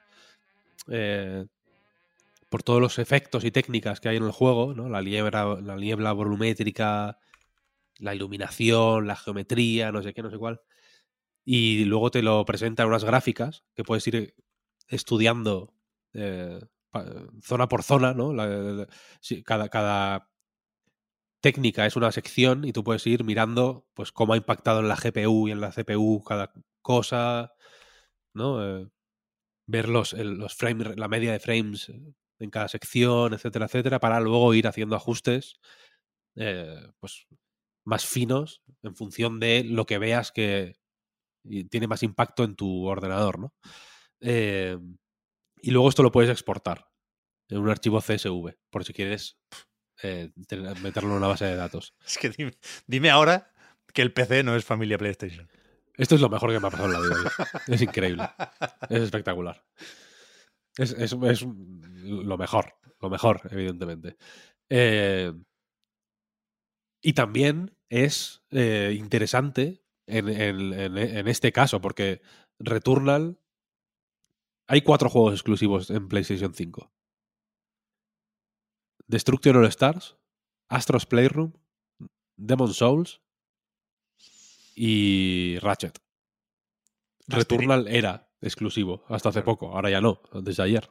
Asterisco con el Demons. Hablamos del remake, por supuesto, pero sí, es, es correcto. Bueno, a ver, coño, el remake de Demon Souls es un juego aparte, quiero decir, no, no Bueno, hagas pues, trampas. pues entonces hay que meter The Last of Us parte 1. que sale en PC un de mes y medio. así que- Efectivamente. por eso, sí, vale. En la Wikipedia ya no lo meten como exclusivo. En la Wikipedia ya eh, pasan, no le, no le conceden esa- ese, ese beneficio. Eh, pero la cosa es que Returnal es el primer juego de Play 5 que llega a PC, porque hasta ahora Claro. todos eh, eran de Play 4. Y Returnal, para colmo, al contrario que God of War Ragnarok, por ejemplo, no tiene versión de Play 4, es solo de Play 5. Y es un juego que aprovecha bastante la Play 5. Tiene mucho ray tracing, hay mucha luz, mucho efectito, mucha hostia. Es un juego muy. Es, es como, como todos los juegos de. o casi todos los juegos de Housemark. Es un juego muy recargado Sí, eh, sí, sí. visualmente. eh, con, con con sus motivos y, y- y es, uno, es un barroquismo que a mí me gusta mucho y que creo que está muy bien dirigido, vaya, pero es un juego que desde luego es exigente. Sí, sí. Y, y la cuestión es que el, eh, si, si tienes una CPU con seis núcleos o menos, te aparece una- un aviso al principio que te dice que el juego podría ir mal. Que, que con tu configuración del hardware actual, que tal, luego te hace una carga ahí de shaders, tarda un rato, pero bueno, luego funciona bien en realidad. A mí, a me va eh, súper bien en realidad de rendimiento. Pero la cosa es que este mensaje de error, que es un error co- como muy tremendista, que para que luego en realidad tampoco pase nada, ¿no? Estuve mirando en las estadísticas de Steam y el 91% de la gente que usa Steam tiene 6 núcleos o menos.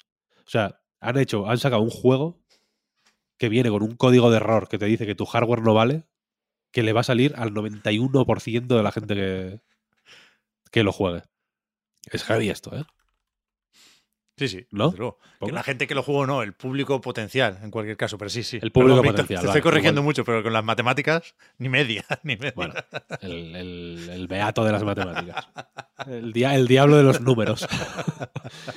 la, cuestión es, la cuestión es que, eh, por un lado, porque tampoco quiero hablar mucho de, de, de Returnal, más allá de recomendarlo, porque es un juegazo ya es. que se te va la puta olla. Ya es. Eh, es un juego que, por un lado, me ha parecido que estaba sorprendentemente bien optimizado. Y menciono lo, lo del error porque en, en el. Esto creo que no lo podía. Creo que hay un mensaje que dice que no lo comente con, con el público, pero bueno, da igual. En, el- en el- en las comunicaciones donde te ponían la fecha de embargo y demás, el código de, de- previo de review que recibimos, se hacía mucho énfasis en que falta trabajo de optimización para equipos eh, más humildes, ¿no? Que, que- que están todavía trabajando en.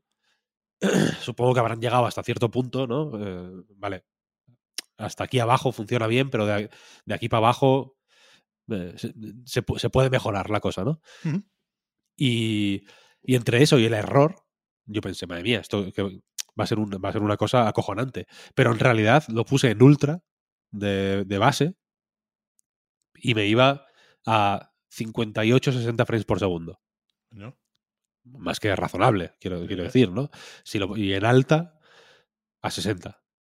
Sin una caída, ni un tirón, ni hostias en vinagre. Perfecto.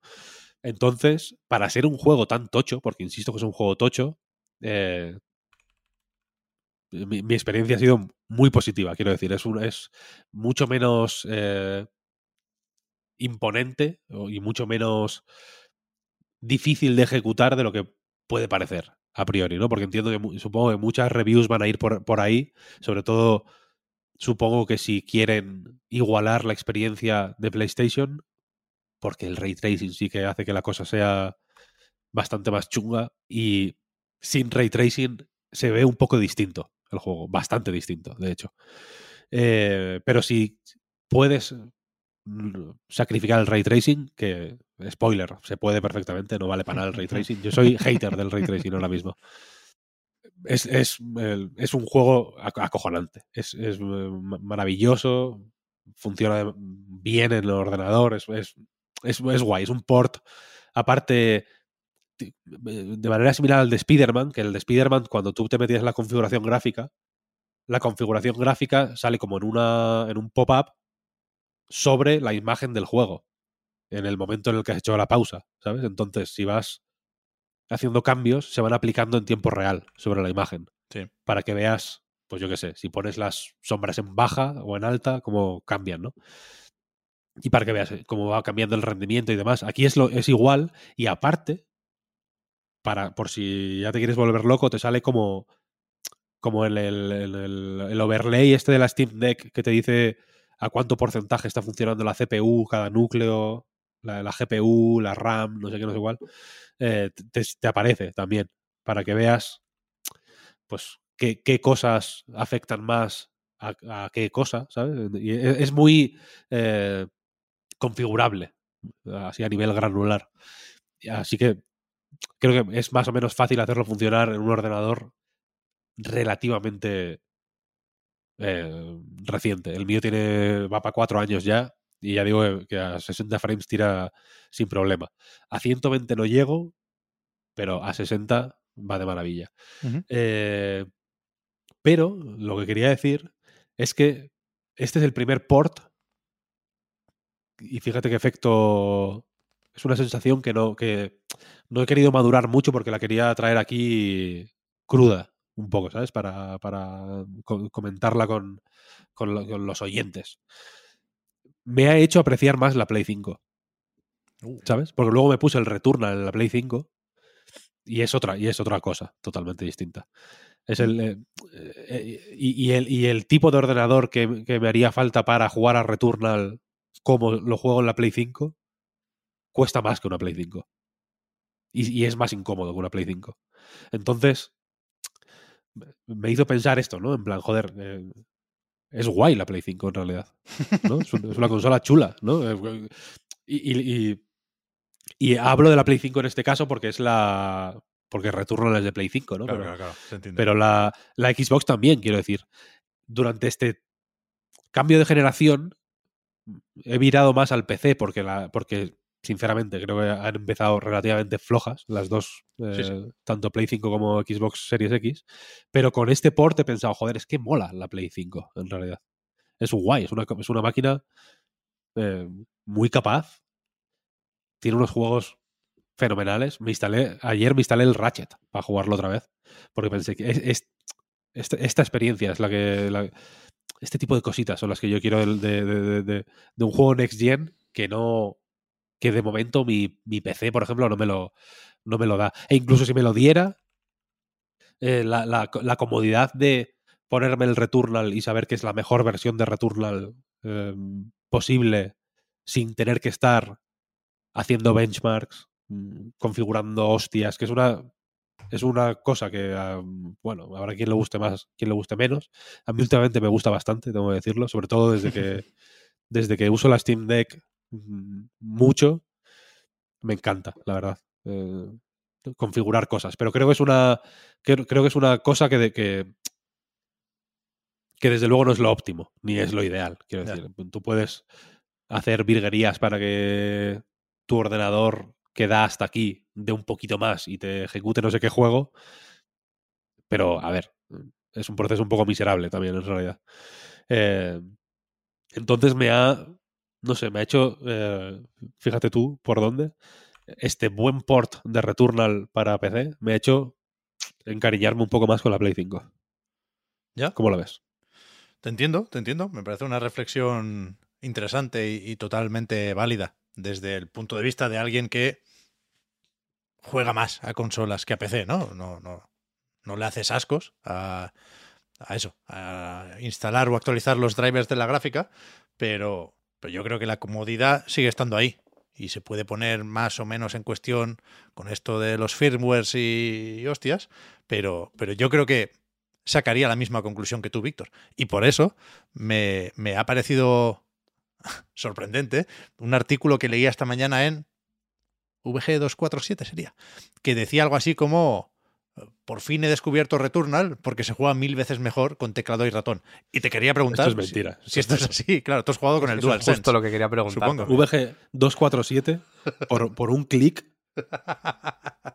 eh, ma- mañana te hacen un artículo justificando que Hitler tenía razón. No, no. Te lo, te lo digo de verdad. Esto es mentira, esto es falso, quiero decir. Es un juego que se juega infinitamente mejor con, con mando, quiero decir. Como, como el 99% de los juegos en tercera persona, punto uno. Y en este caso más, porque el mando en Returnal, sobre todo si juegas con el DualSense, sin DualSense también, ¿eh? pero con el DualSense en concreto, tiene una relación, joder, eh, una simbiosis perfecta. Es un juego muy placentero con el mando, muy bien pensado. Por, está diseñado para el mando. Quiero decir, está. mm, notas que, que la- eh, que tu- tus manos tienen un efecto en el juego. Es una cosa súper inmersiva en realidad. El doble clic del, del gatillo, la, la vibración, todo es acojonante. Y aquí hay muchas, eh, muchos movimientos que hay que hacer muy a menudo, tipo el dash, eh, el disparo secundario, cosas así, que con el mando son súper naturales y con el teclado, hostia, estate tú con el meñique dándole al mayúsculas mucho. El de G247 nos ha pasado el primer jefe, ya te lo digo yo. ¿Sabes? Porque, el, porque, Pero- porque es, joder, es un juego muy de hacer dash en el momento preciso, ¿sabes? Para esquivar las balas, que en cierto momento son muy numerosas. Los enemigos, pues al principio, yo qué sé, a los perros estos, si, te si no te acercas mucho, pues bueno, no pasa nada. Porque te disparan poco, no te atacan cuerpo a cuerpo, tal. Sí, con la Si te, si te- si te acercas ya sí. Pero, pero cuando tienes que acercarte a los enemigos y la cosa se, pone, se va poniendo mm, tensa, ¿sabes? Y, y- y los tiempos son mucho más estrechos y tienes que reaccionar mucho más rápido y demás. pff, No sé yo, ¿eh? No sé yo si lo del... Un poco poserismo, ¿no? De lo del teclado... Pero no llega el, el propio juego al extremo de ponerte al principio el mensaje de se recomienda jugar con mando, ¿no? No, eso en el, el Laika Dragon Ishin pone un verdadero samurái siempre juega con mando. ¿En serio? Sí. Uh, me, lo voy a Qué poner, bueno, ¿eh? me lo voy a poner de fondo de pantalla en el PC, claro. y sale la silueta de un mando de la Xbox. Pone un verdadero samurái siempre juega con mando. Pásame un screenshot, Víctor, por favor, te lo Luego pido. te lo paso, luego te lo paso. no, este no, este no. Increíble eso. Este. A ver, yo entiendo que. Pues yo qué sé. Para apuntar igual.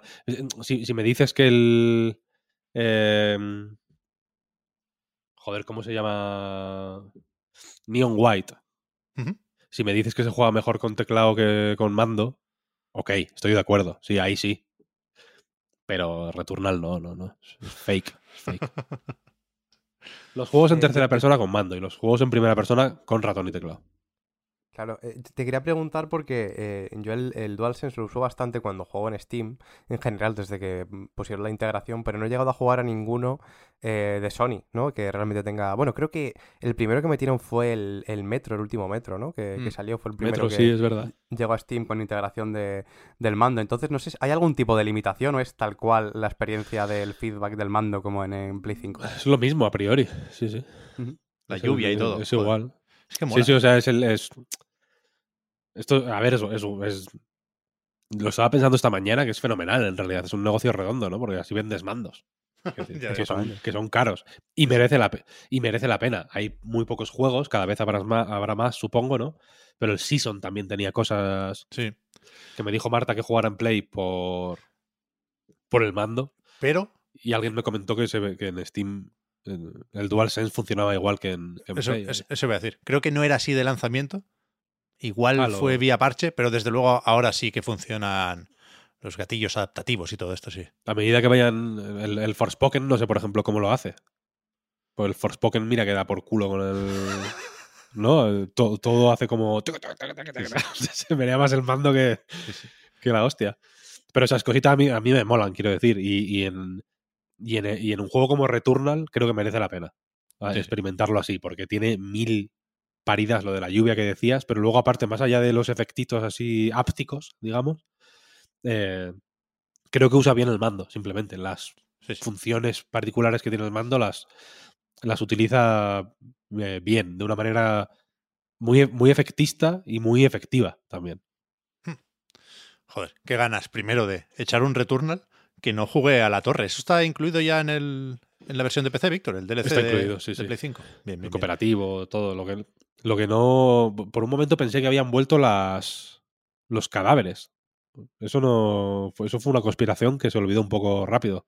Como jugaron 25 personas en todo el mundo al juego, a nadie le importó. Pero os acordáis que al principio. no, o sea, pre-lanzamiento.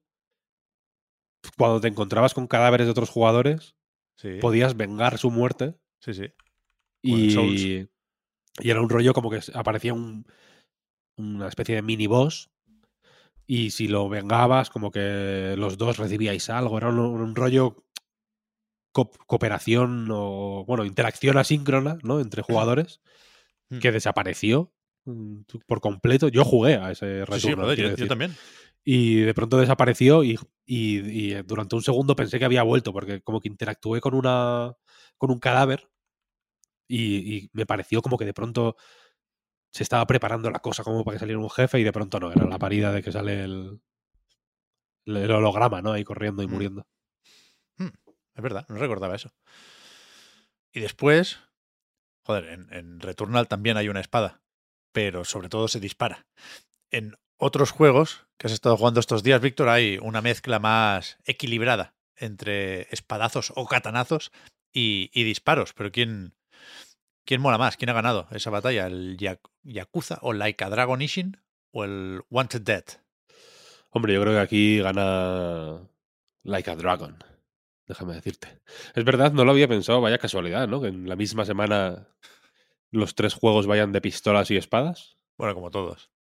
Cada, Ya, en cada- realidad sí, cada sí. semana se puede hacer esto, supongo. Es verdad, es verdad, es verdad. Lo, lo que es curioso es que, que los dos, Ishin y Wanted Dead, sean juegos de Play 3. Jaja, ¿Has visto? Una broma, ¿eh? Uh, me ha gustado, me ha gustado. Eh, The Wanted Dead, en fin. Hay un análisis en, la, en anightgames.com si lo queréis leer más en. Si queréis leer más en profundidad sobre él. Es un juego friki. Le tengo cariño, ¿eh? Le, he co- le he cogido cariño. Te lo Yo tengo que jugar. reconocer. Yo quiero jugar. Es un poco payaso y es- y es bastante de Play 3, la verdad. Eh, Yo pensaba que. eh, Dicen de él, en plan, es un homenaje a la sexta generación de, de consolas. Y estuve leyendo esa frase, porque lo pone en Steam y en todos lados, ¿no? Estuve leyendo Ah. esa frase todo el rato en plan, hostia. Claro, la sexta generación de consolas, tío, la Play 3, la 360 está guay y tal. Eh, automáticamente lo pensé, ¿no? Y luego es como, no, no, la sexta generación de consolas no es esa. La sexta es la de la Play 2. ¿sabes? Es un juego más de Play 3 en realidad. El, el homenaje le salió de aquella manera. Bueno, igual van a por el Ninja Gaiden, ¿no? De la Xbox original. Sí, también, y supongo que por ahí, por lo de los creadores de. Por eso, por eso. Eh, pero bueno, es un juego que, que, eh, a quien le interese, sin duda le resultará interesante. eh, pero para el resto de la humanidad, pues más o menos anecdótico, ¿no? El, que, el que yo creo que no es tan anecdótico es Like a Dragon Ishin, como decías, que es efectivamente de Play 3, entre comillas, te acepto la broma, entra un poco... No toca palo de milagro. Legal. Quiero decir, es legal, es legal. Pero técnicamente fue juego de lanzamiento de Play 4 en. Japón, ¿puede ser? Por ahí. eh, O sea, era intergeneracional en ese momento, claro. Este no llegó a salir fuera de Japón. Yakuza en ese momento no era lo que, lo que es ahora. Y mucho menos este, que es, entre comillas, un spin-off.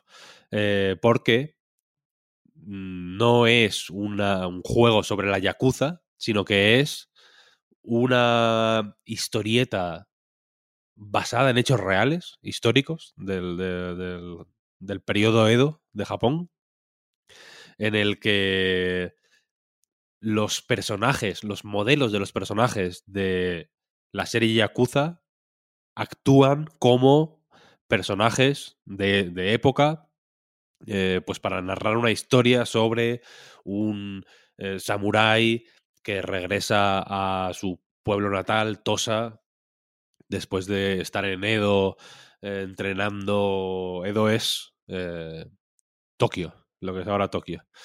Después de estar entrenando como ¿no? el, el arte de la espada, regresa a su pueblo natal eh, y, y bueno, se encuentra con que hay el sistema de clases que separa a los samuráis entre Hoshi, Goshi, Goshi mayor, no sé qué, no sé cuál. Hay como una serie de. Hay como unas castas muy viciadas, muy barrocas, muy borbónicas, muy de re- re- retestinado ahí, de, de que la, la cosa se ha ido complejizando sin ningún tipo de necesidad, ¿no?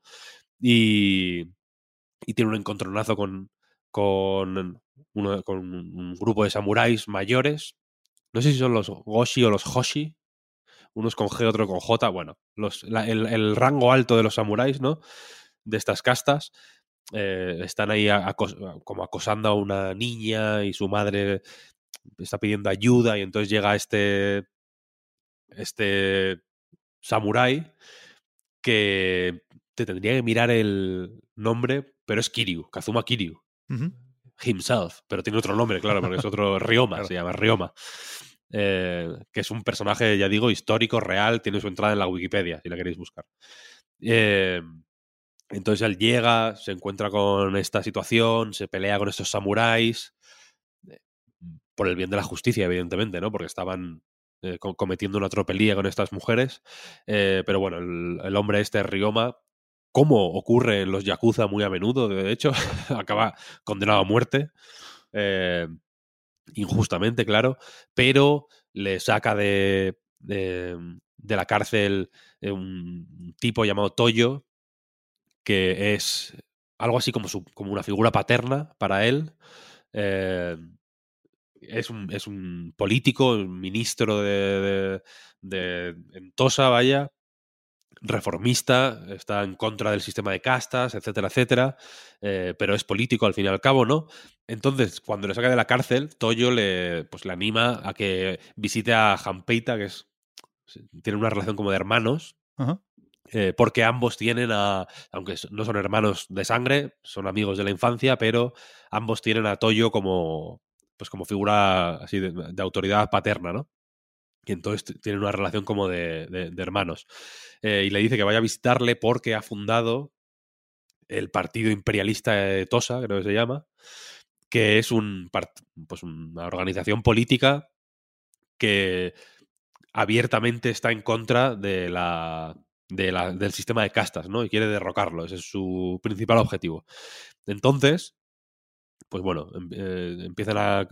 Rioma, tú, eh, tu avatar, vaya, em- empieza a conspirar con Jampeita y con Toyo para, pues en cierto momento, eh, mientras Toyo está eh, pues ejerciendo de político, digamos, en una reunión con otros ministros, negociando así un poco,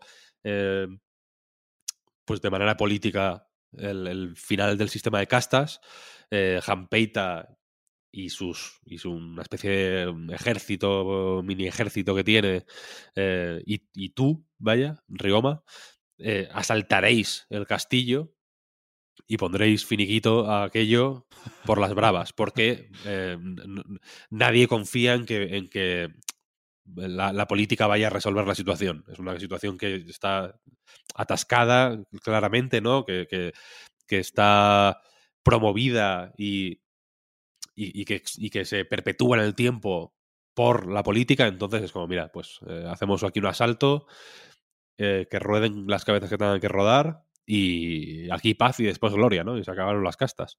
¿Qué pasa? Que mientras están conspirando, eh, un, un encapuchado aparece en, en el salón privado en el que estáis reunidos y asesina a Toyo. Uh. Tu padre, tu supuesto padre, ¿no? Eh, entonces, pues le, mata, es como, ay, Dios mío, vaya drama, tal. Rioma le persigue, para, pero él se nota que es un guerrero expertamente entrenado. eh, consigues dar con él, peleáis un rato, eh, pero al- al, al final, bueno, la pelea eh, acaba en tablas, digamos, porque él se pira, tú te quedas ahí un poco eh, jodido, ¿no?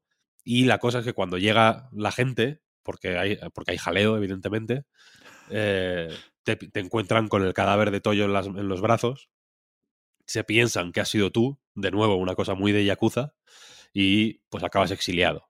Eh, eh, para, para, digamos, proteger su imagen, eh, el propio Ryoma da a entender como que, como que, que, no, que no han sido ninguno de los dos, pero que si, tiene, que si tienen que creer que hay un asesino, que sea él, y entonces él acepta, digamos, el exilio de manera heroica. Eh, de nuevo, que es- insisto, esto es, una, esto es un, el argumento de, de la mayoría de los Yakuza, vaya, es increíble. Eh, y, y te vas, básicamente, a Kioto a- a- y con, una, con un seudónimo empiezas, te- pues te ocultas ahí un tiempo y empiezas a buscar.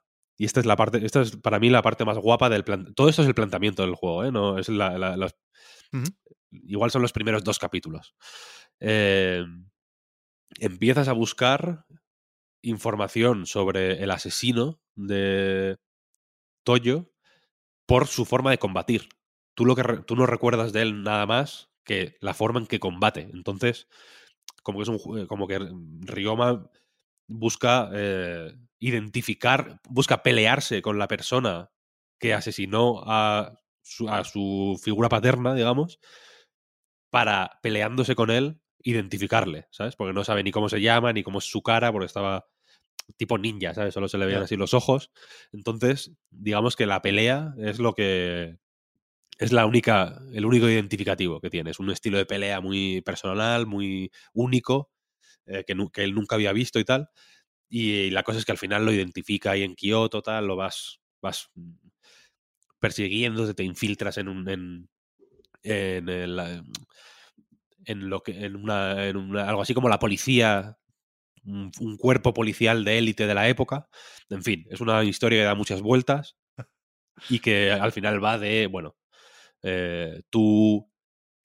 Tú, te- obsesionándote con la venganza que representa el pasado, mientras otras personas intentan eh, pues, seguir con, con, la, con lo que intentaba hacer Toyo de una manera más productiva ¿no? Y más enfocada al futuro. ¿sabes? Es un poco, ese es un poco el dilema que hay en, el juego. Mm. La venganza como lastre del pasado y, el, y que te impide, digamos, eh, cumplir con, con el objetivo que, que- que querías cumplir, ¿no? Que la venganza te, te nubla la, la- razón, ¿no? Y te, y te anula. Eh, ¿Y qué puedo decir? Es increíble este juego. Pero Es- eso va a decir, Víctor, que, que, o sea, te has recreado al, contar la historia antes de entrar en el combate, por ejemplo, o, la estructura o la ambientación, ¿no? Eh, aunque la, ambientación, por supuesto, en este caso deriva de la historia, ¿eh? pero que, que realmente es porque se disfruta entonces la trama y, y el argumento y el guion del juego. Mira, para mí. mm, A mí en general las cinemáticas en los videojuegos me molestan. Porque no son muy buenas, normalmente. eh, son claramente excep- las excepciones las conocemos todos, ¿no? Pero hay muchos juegos en los que las cinemáticas, eh, como me estás contando, son claramente una forma de contarte algo que no te saben contar de otra manera. Que, que te que les gustaría poder contarte de otra manera, pero no saben cómo contártela. O que, o que les gustaría transmitirte a través del mando de otra forma, pero que no tienen la capacidad. Lo, por aquí hemos hablado, ahora ya no tanto, pero bueno, en su época recuerdo que hablábamos mucho de cuando en una cuando en una cinemática el personaje hace cosas más guapas que las que tú puedes hacer con el, con el mando, ¿no? ¿Sabes? En Sí, plan que sí, sí. tú puedes correr y saltar y disparar y de pronto en las cinemáticas da volteretas y dispara para atrás, ¿no? Y hace como movidas guapas. Es como, joder, yo quiero hacer esto también, ¿no? No quiero hacerlo solo en la cinemática. La cosa es que en los Yakuza, Laika Dragon, perdón, las cinemáticas son mm, increíbles, increíbles, porque son buenas, están bien dirigidas. O sea, no sé si...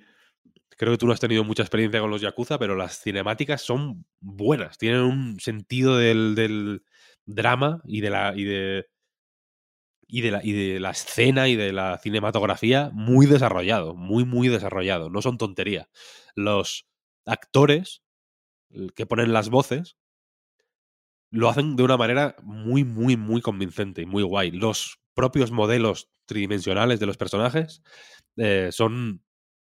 eh, están mejor preparados, simplemente, en otros juegos para eh, tra- transmitir las historias de los Yakuza. Ajá. Supongo que no se podrán. Las- no, no se podrá aplicar lo que hace Yakuza a otros juegos tal cual, pero en los Yakuza todos los ingredientes están en su justa medida para que ver las cinemáticas sea un placer auténtico. Y me recreo con la historia porque el juego se recrea con la historia. Son las- Ya. Tiene muchísimos ratos de cinemática, son muy largas, dan, da gusto verlas. Con algunas te ríes, con otras mm, se te pone el corazón en un puño, con otras, mm, yo qué sé, te- con muchas te meas de la risa, porque hay muchas que son muy graciosas. Eh, y, y por lo demás, este juego, ya digo, es un spin-off que salió originalmente en Play 4. Y jugarlo ahora, yo no lo había jugado este en su momento porque sale, no, ya digo, no salió de Japón, estaba solo en japonés, etcétera.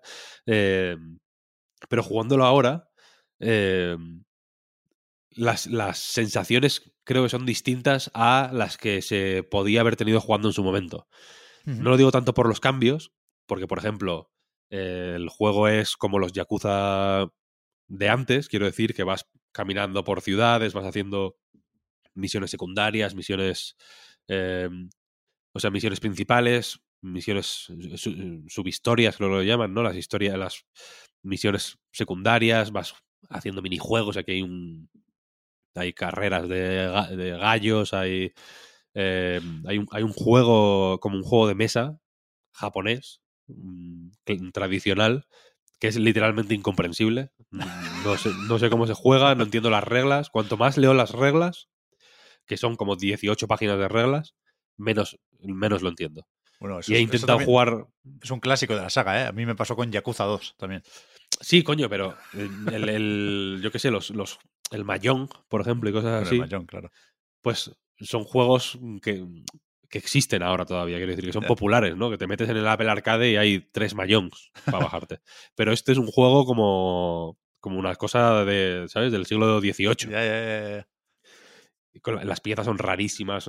Es una cosa, y aún así está hecho con el mismo mimo, ¿eh? Y el mismo esmero y la, y la misma atención al detalle que, que, que todos estos minijuegos de los Yakuza, que son un deleite total. Hay karaoke también. Es como la. asistes como a la invención del karaoke. Es bastante, es bueno. bastante guay.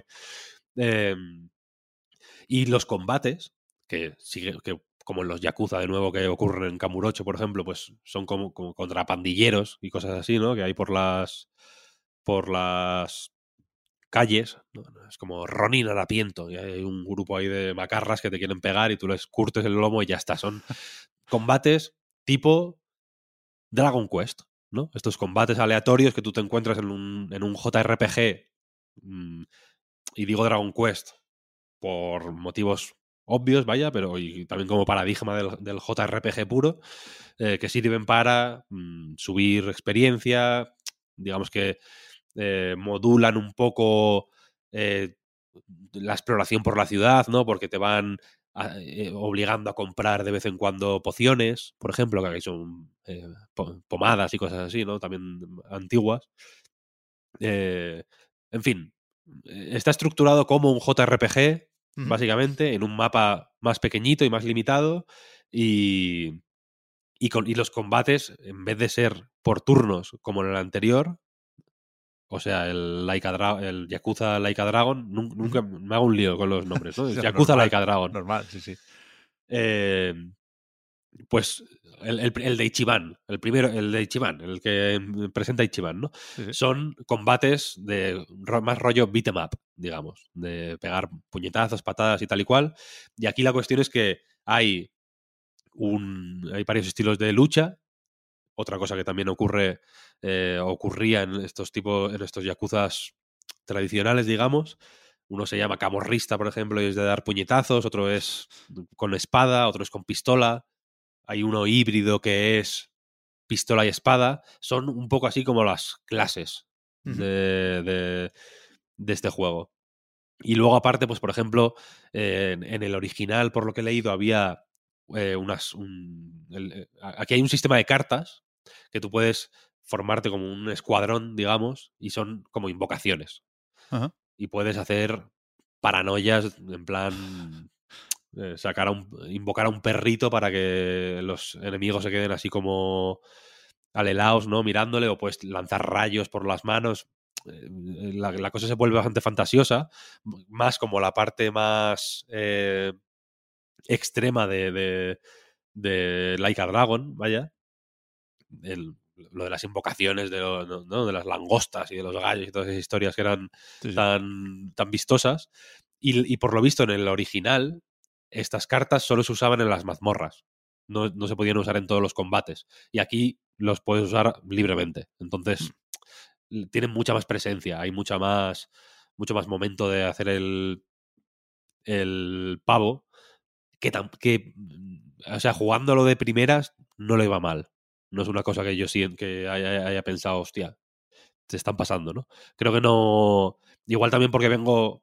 Y por eso digo lo de jugarlo ahora en relación a jugarlo en su momento, porque igual por venir de Yakuza Like a Dragon no me parece tan fuera de lugar. Pero me, resulta interesante porque eh, se, se, se ve. Se ven los matices que tiene Yakuza en su relación con Dragon Quest, precisamente, ¿no? Que siempre ha estado ahí, siempre ha habido guiños a los Dragon Quest. Hay una misión en el Yakuza 0 fantástica de que tienes que ir al lanzamiento de un Dragon Quest. que tienes que hacer, ¿no? Que hay un que hay, no me acuerdo cómo era, que hay un niño que que su madre no le deja ir a hacer cola para estar en el momento del lanzamiento y no sé qué. Eh, y, el, y en el propio Yakuza Laika Dragon, Ichiban. O sea, el juego está por turnos porque Ichiban es un flipado de Dragon Claro. Quest y, y, y como que, le- que se imagina que está viviendo en un JRPG, ¿no? Y, y aquí, o sea, volviendo a, a- a la fórmula antigua, se le ven. eh, se, le, se le ven fortalezas a como se hacía antes, porque es, es un poco más ágil. eh, quizá Yakuza Laika Dragon lo peor que puede tener es que los, los combates por turnos tienen una densidad mucho mayor que, los encuentros de los Yakuza clásicos, que aun siendo también momentos de, de, break, digamos, hacen un, hacen un corte, no es que tú vayas por la calle pegando a la peña, sino que cuando te cruzas con gente es como en los como en Dragon Quest, vaya, hay un momento de. Pantalla de combate, ¿no? Y aquí empieza la, la pelea, la tangana se organiza de forma más o menos dinámica, ¿no? La los civiles, digamos, desaparecen o se apartan, se ponen alrededor. Es, una cosa, un, un proceso más dinámico y más ágil, pero también son momentos que acaban con su pantalla de cuánta experiencia has ganado, cuántos orbes eh, nuevos tienes, con los orbes vas desarrollando el- el- los árboles de habilidades, que es un proceso que a mí mm, normalmente me toca un poco los huevos, la verdad, cuando los juegos... eh, cuando, de- cuando cierto tipo de juegos depende tanto de ir ampliando el árbol de habilidades para eh, conseguir movimientos que quizá parezcan básicos o para hacer cositas o para añadir un puñetazo más a la lista a- al, al XXXXX, ¿sabes? Eh, pero aquí lo hacen bien porque se abre de, de formas muy extremas. El combate realmente desde, el, desde que empiezas hasta que acabas son cosas totalmente distintas. Al final es mucho más eh, complejo, mucho más. Tienes más, muchas más posibilidades, tienes muchos más recursos para no adaptarte tú a lo que te permite el combate, sino para mm, haz- usar solo lo que necesitas, ¿sabes? Para, hacer- para utilizarlo a tu manera, para darle tu personalidad, digamos. Eh, y entonces es un proceso que, es menos coñazo de lo que suena, vaya. Pero la cuestión es que el... son combates que son, mm, pues en fin, llegas, pi, pi, pi, pegas cuatro guayas, tiene...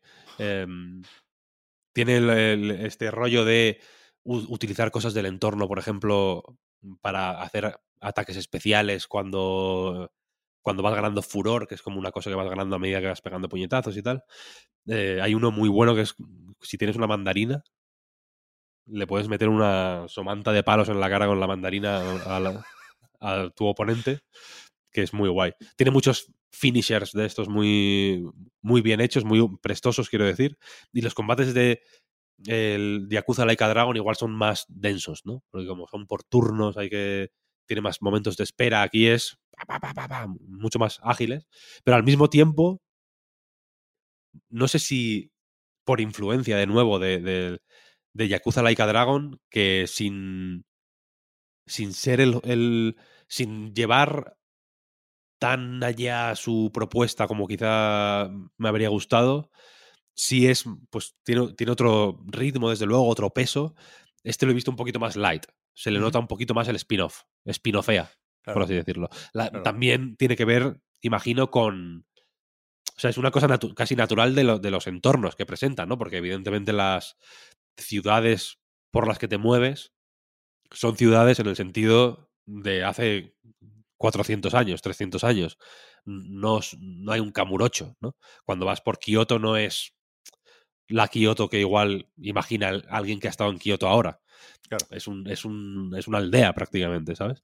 Son pueblos mucho más pequeñitos, mucho más con calles mucho más eh, estrechas, con, con menos, con actividad, pero con otro tipo de actividad, mucho menos eh, impactantes. El rollo de ir caminando entre edificios de 10 plantas llenos de neones, aquí no está. Aquí son todo pues, edificios bajitos. Eh, es, otro tipo de actividad, pero que pero que, que, que está muy bien llevada. Está muy, es muy, es muy, muy natural la forma en la que trasladan la forma de ser de los Yakuza normales, digamos, a este spin-off pues con, que desde luego tiene otro tono y eh, por, por el tema histórico, etcétera. Eh, y que además le- le sienta de maravilla el reutilizar personajes. Es, una, es un aprovechamiento que está muy bien, muy bien traído. Aquí también ha habido cambios. A mí no me sale ahora mismo hablar tanto de cambios porque, insisto, que el material original no lo conozco tanto, pero la cosa es que los personajes, ya digo que Kiryu es otro personaje, ¿no? Y, el- el- y cada... Los, los personajes principales son eh, personajes de otros Yakuza. Claro. Pero con, o sea, el mismo modelo, pero haciendo otra, otra, otra interpretación, ¿no? Digamos. Y en, lo- en el en el Ishin original eran de los Yakuza desde el primero hasta el que tocara, que creo que era el 5. Y aquí, pues hay más, hay personajes de Laika Dragon, hay personajes de Yakuza Hostia, 6, hay personajes de Yakuza 0. Claro, ah, o sea, hay, hay el, el- eh, se me ha ido otra vez el nombre, el que es tu hermano, se supone, vaya. eh, es, es no, no es el personaje que era originalmente, es un personaje muy distinto. De hecho, hay, hay varios personajes que, lo- que son muy diferentes a los originales. Por lo que he estado mirando y sobre el papel totalmente. ¿eh? Ya digo, no he notado que ninguno estuviera fuera de lugar ni que fuera raro, vaya. Pero también, pero es, es guay, quiero decir. Es una. Para quien conozca eh, o tenga recientes pues los últimos Yakuza, mm, mola encontrarte de nuevo con algunos personajes y decir, hostia, verles fuera de su contexto, haciendo otras cosas. A mí me, ya digo, me, me- parece una cosa fina y, y no sé qué, qué más decir. Lo dije en la recarga, simplemente se lo recomiendo a todo el mundo, es un juegazo, es increíble. Mm.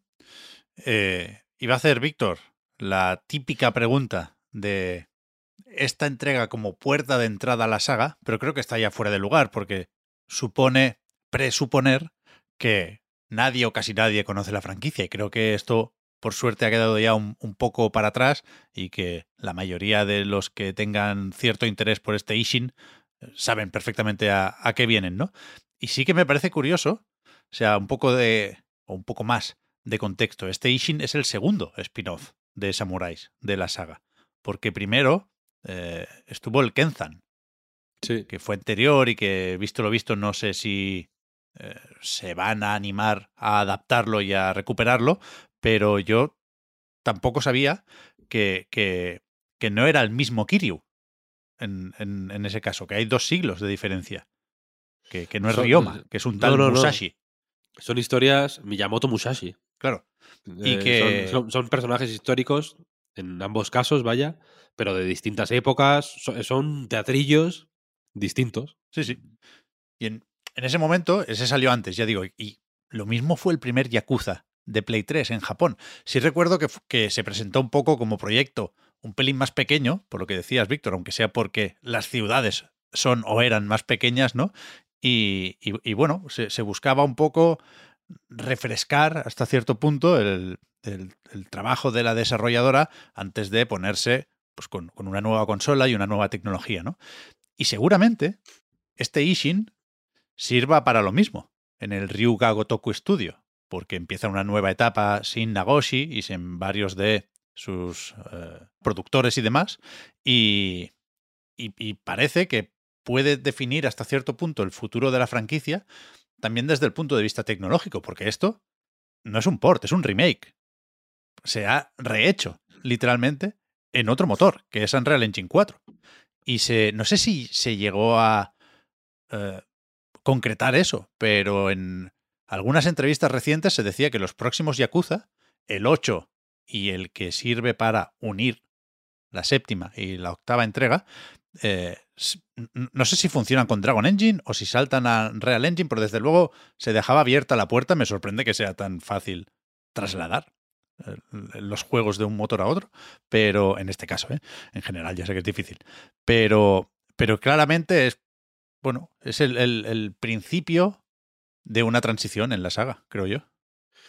Sí, sí, sí, total. Aquí, este es, este es efectivamente un remake barra remaster. No sé, la, la frontera aquí es difusa, pero es básicamente lo que fue Yakuza Kiwami a Yakuza 1. Porque se- las cinemáticas son exactamente iguales frame a frame. Hice la de, la de compararlas, ponerlas, poner la Steam Deck en un lado y el y, y un vídeo de YouTube al otro para ver cómo iban las cinemáticas y más allá de los cambios de los modelos, claro. Eh, plano a plano son es- idénticas, vaya, pero exactamente iguales. Eh, y sí, habrá que ver, no sé. el- yo, yo tengo cierta esperanza de que de que se pueda, eh, más allá de lo, de lo puramente técnico, vaya, de que, se, de que pueda de que en algún momento puedan convivir la- los turnos y las tollinas. Es la idea. Yo creo que es la idea para el 8, ¿no? No lo sé, no lo sé, no, no estoy tan, no estoy tan enterado, vaya. Pero eh, me gusta. Me gusta como el, el gameplay, digamos. Y esto creo que es algo que dejaron. Hicieron más explícito con, con Laika Dragon, evidentemente. Es una. Y, y quizá por eso las, las cinemáticas y la historia y, lo- y los diálogos y, lo- y las peripecias que ocurre en el argumento, digamos, de los juegos importa tanto en los Yakuza, porque el, el gameplay no es. eh, tiene un peso distinto a otros juegos, ¿no? En Super Mario el gameplay es eh, lo, lo único que importa, ¿no? Y aquí el gameplay es. eh, como la, la- el- la personalidad del personaje. No es el. ¿Sabes? No es mm, simplemente una interfaz que tienes tú con el mundo del juego. Es. representa la, la psique del personaje, ¿no? Kiryu es una persona que solo conoce la ley del puño y por eso solo se comunica así con la gente. Hay un momento en el Yakuza 0. eh, es mi Yakuza favorito, ya lo digo. eh, al principio del juego, cuando hay un tío ahí borracho en la calle y tal, y, le- dice, bueno, pues le voy a quitar la borrachera a puñetazos, y le, empieza a dar una paliza y, le, deja sobrio. Su forma de comunicarse con la, con la gente es el, son los puños, ¿no? Y en, y en Dragon es por turnos porque la personalidad de Ichiban está marcada por el, por el, por Dragon Quest, básicamente. Entonces me gusta, o me gustaría que, claro, que se pudieran usar distintos gameplays para transmitir distintas eh, personalidades, ¿no? Y distintos tipos de personaje en un, en- dentro de un mismo juego, ¿sabes? Sin necesidad de tirar de spin-offs y de, distintas entregas o, o- o de esperar, ¿no? A que la historia de Ichiban termine para de pronto hacer Yakuza Kart, ¿no? Eh, La historia de Carlos Sainz. ya, Aquí esa- en, a- a- en- en este es menos. En este. eh, yo no sé si el. Si la. Si esta idea del gameplay o del combate como. ¿No? Como. mm, Hmm. Forma de transmisión de la personalidad de los personajes no es ya como una cosa. Una idea. casi posmoderna, ¿no? Como una. Que, que a base de hacer. Que en el primer Yakuza, desde luego, no era la idea, pero a base de hacer unos y otros y otros y otros, pues al final, como que se le- les fue llevando ahí, ¿no? La. La, la saga que, que tiene ya. El primero no sé de cuándo es, de hace 20, 20 20 a- 22 años igual, no, no sé, un montón. Sí, de 2005.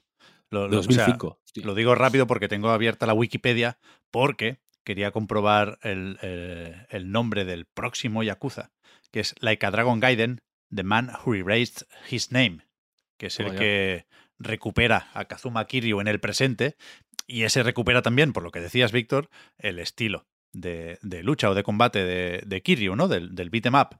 Y la duda que tenía es si en Like a Dragon 8 se ha hablado de, de- de cómo, cómo trabajan Kazuma y, y Ichiban, ¿no?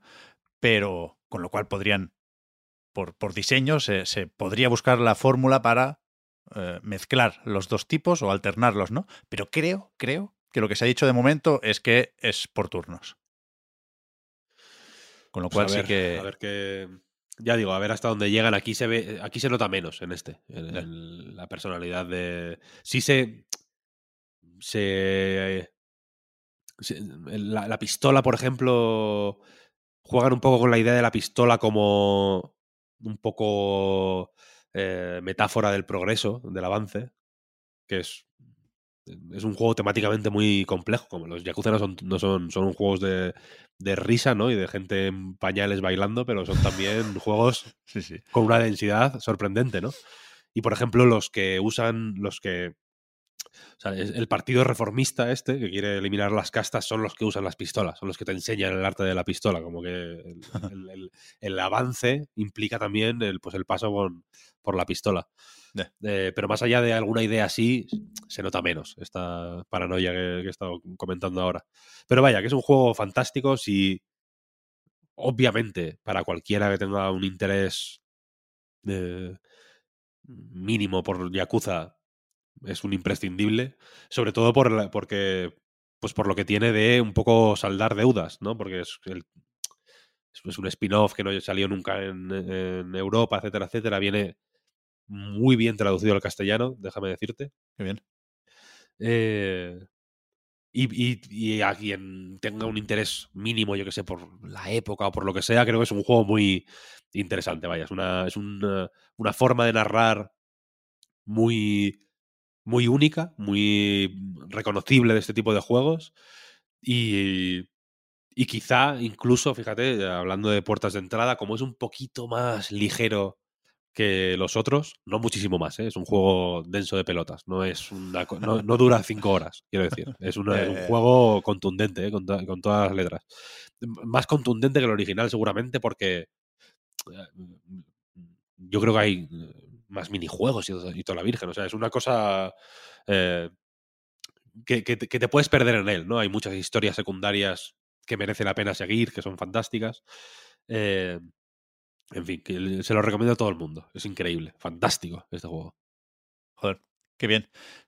Tengo, Víctor, apuntadas dos cosas para preguntarte rápidamente. Primero, lo, lo del remake lo he dejado caer porque creo que es pertinente, pero también porque servía para enlazar con Metroid Prime, que lo comentamos por encima la, la semana pasada o hace un par de días al hablar del direct. Yo había jugado muy poquito, pero tú le has, le has dado más también y estás muy a tope, ¿no? Hemos visto, estaba en Metacritic o OpenCritic con un 95. He visto antes un, un hilo que decía que es el, el quinto juego con mejor nota media en OpenCritic de, de, de los que están en esa web, ¿no? Que no son todos los de la historia, porque es más o menos nueva. Pero tan bueno es y era Metroid Prime y, y hasta qué punto hacía falta recordarlo ahora para prepararnos eh, por, por si sale algún día el 4. Pues. No sé qué decirte. A mí me parece un juego muy bueno. eh, de siempre me lo ha parecido, vaya. Y yo creo que es fácil entusiasmarse por el con el remaster porque está muy bien hecho. Sí, ¿no? O sea, quiero decir, no. no es que no, no hace falta. Es el típico que no hace falta ir muy al detalle o mirarlo con lupa o mirarte un vídeo de Digital Foundry. Es. es no, no- no sé si te lo ha parecido a ti, vaya, al tacto, digamos, a la, la primera impresión, es. es no hay. No, no, no hay doblez. Que dices, hostia, bien, sí, así es como. Así es como. Así es como tenía que ser, ¿no? Es el mismo juego, pero todo está en alta, en alta resolución, ¿no? No es lo típico que dices, coño, sí, sí, el modelo de Samus está muy bien hecho, nuevo, pero yo qué sé. Las texturas de las paredes son, son un mojón, porque son las, las de antes, pero. ¿No? Pero ampliadas con el Photoshop. Todo, todo está como bien puesto en su sitio, todo tiene un, el aspecto que en, en mi cabeza, por lo menos, eh, tenía el original. No es así, ¿eh? Me- eh, os animo a hacer la prueba de mirar eh, vídeos o capturas del original. Sí, sí. No el original en el emulador, ¿eh? digo el original a su resolución original y demás.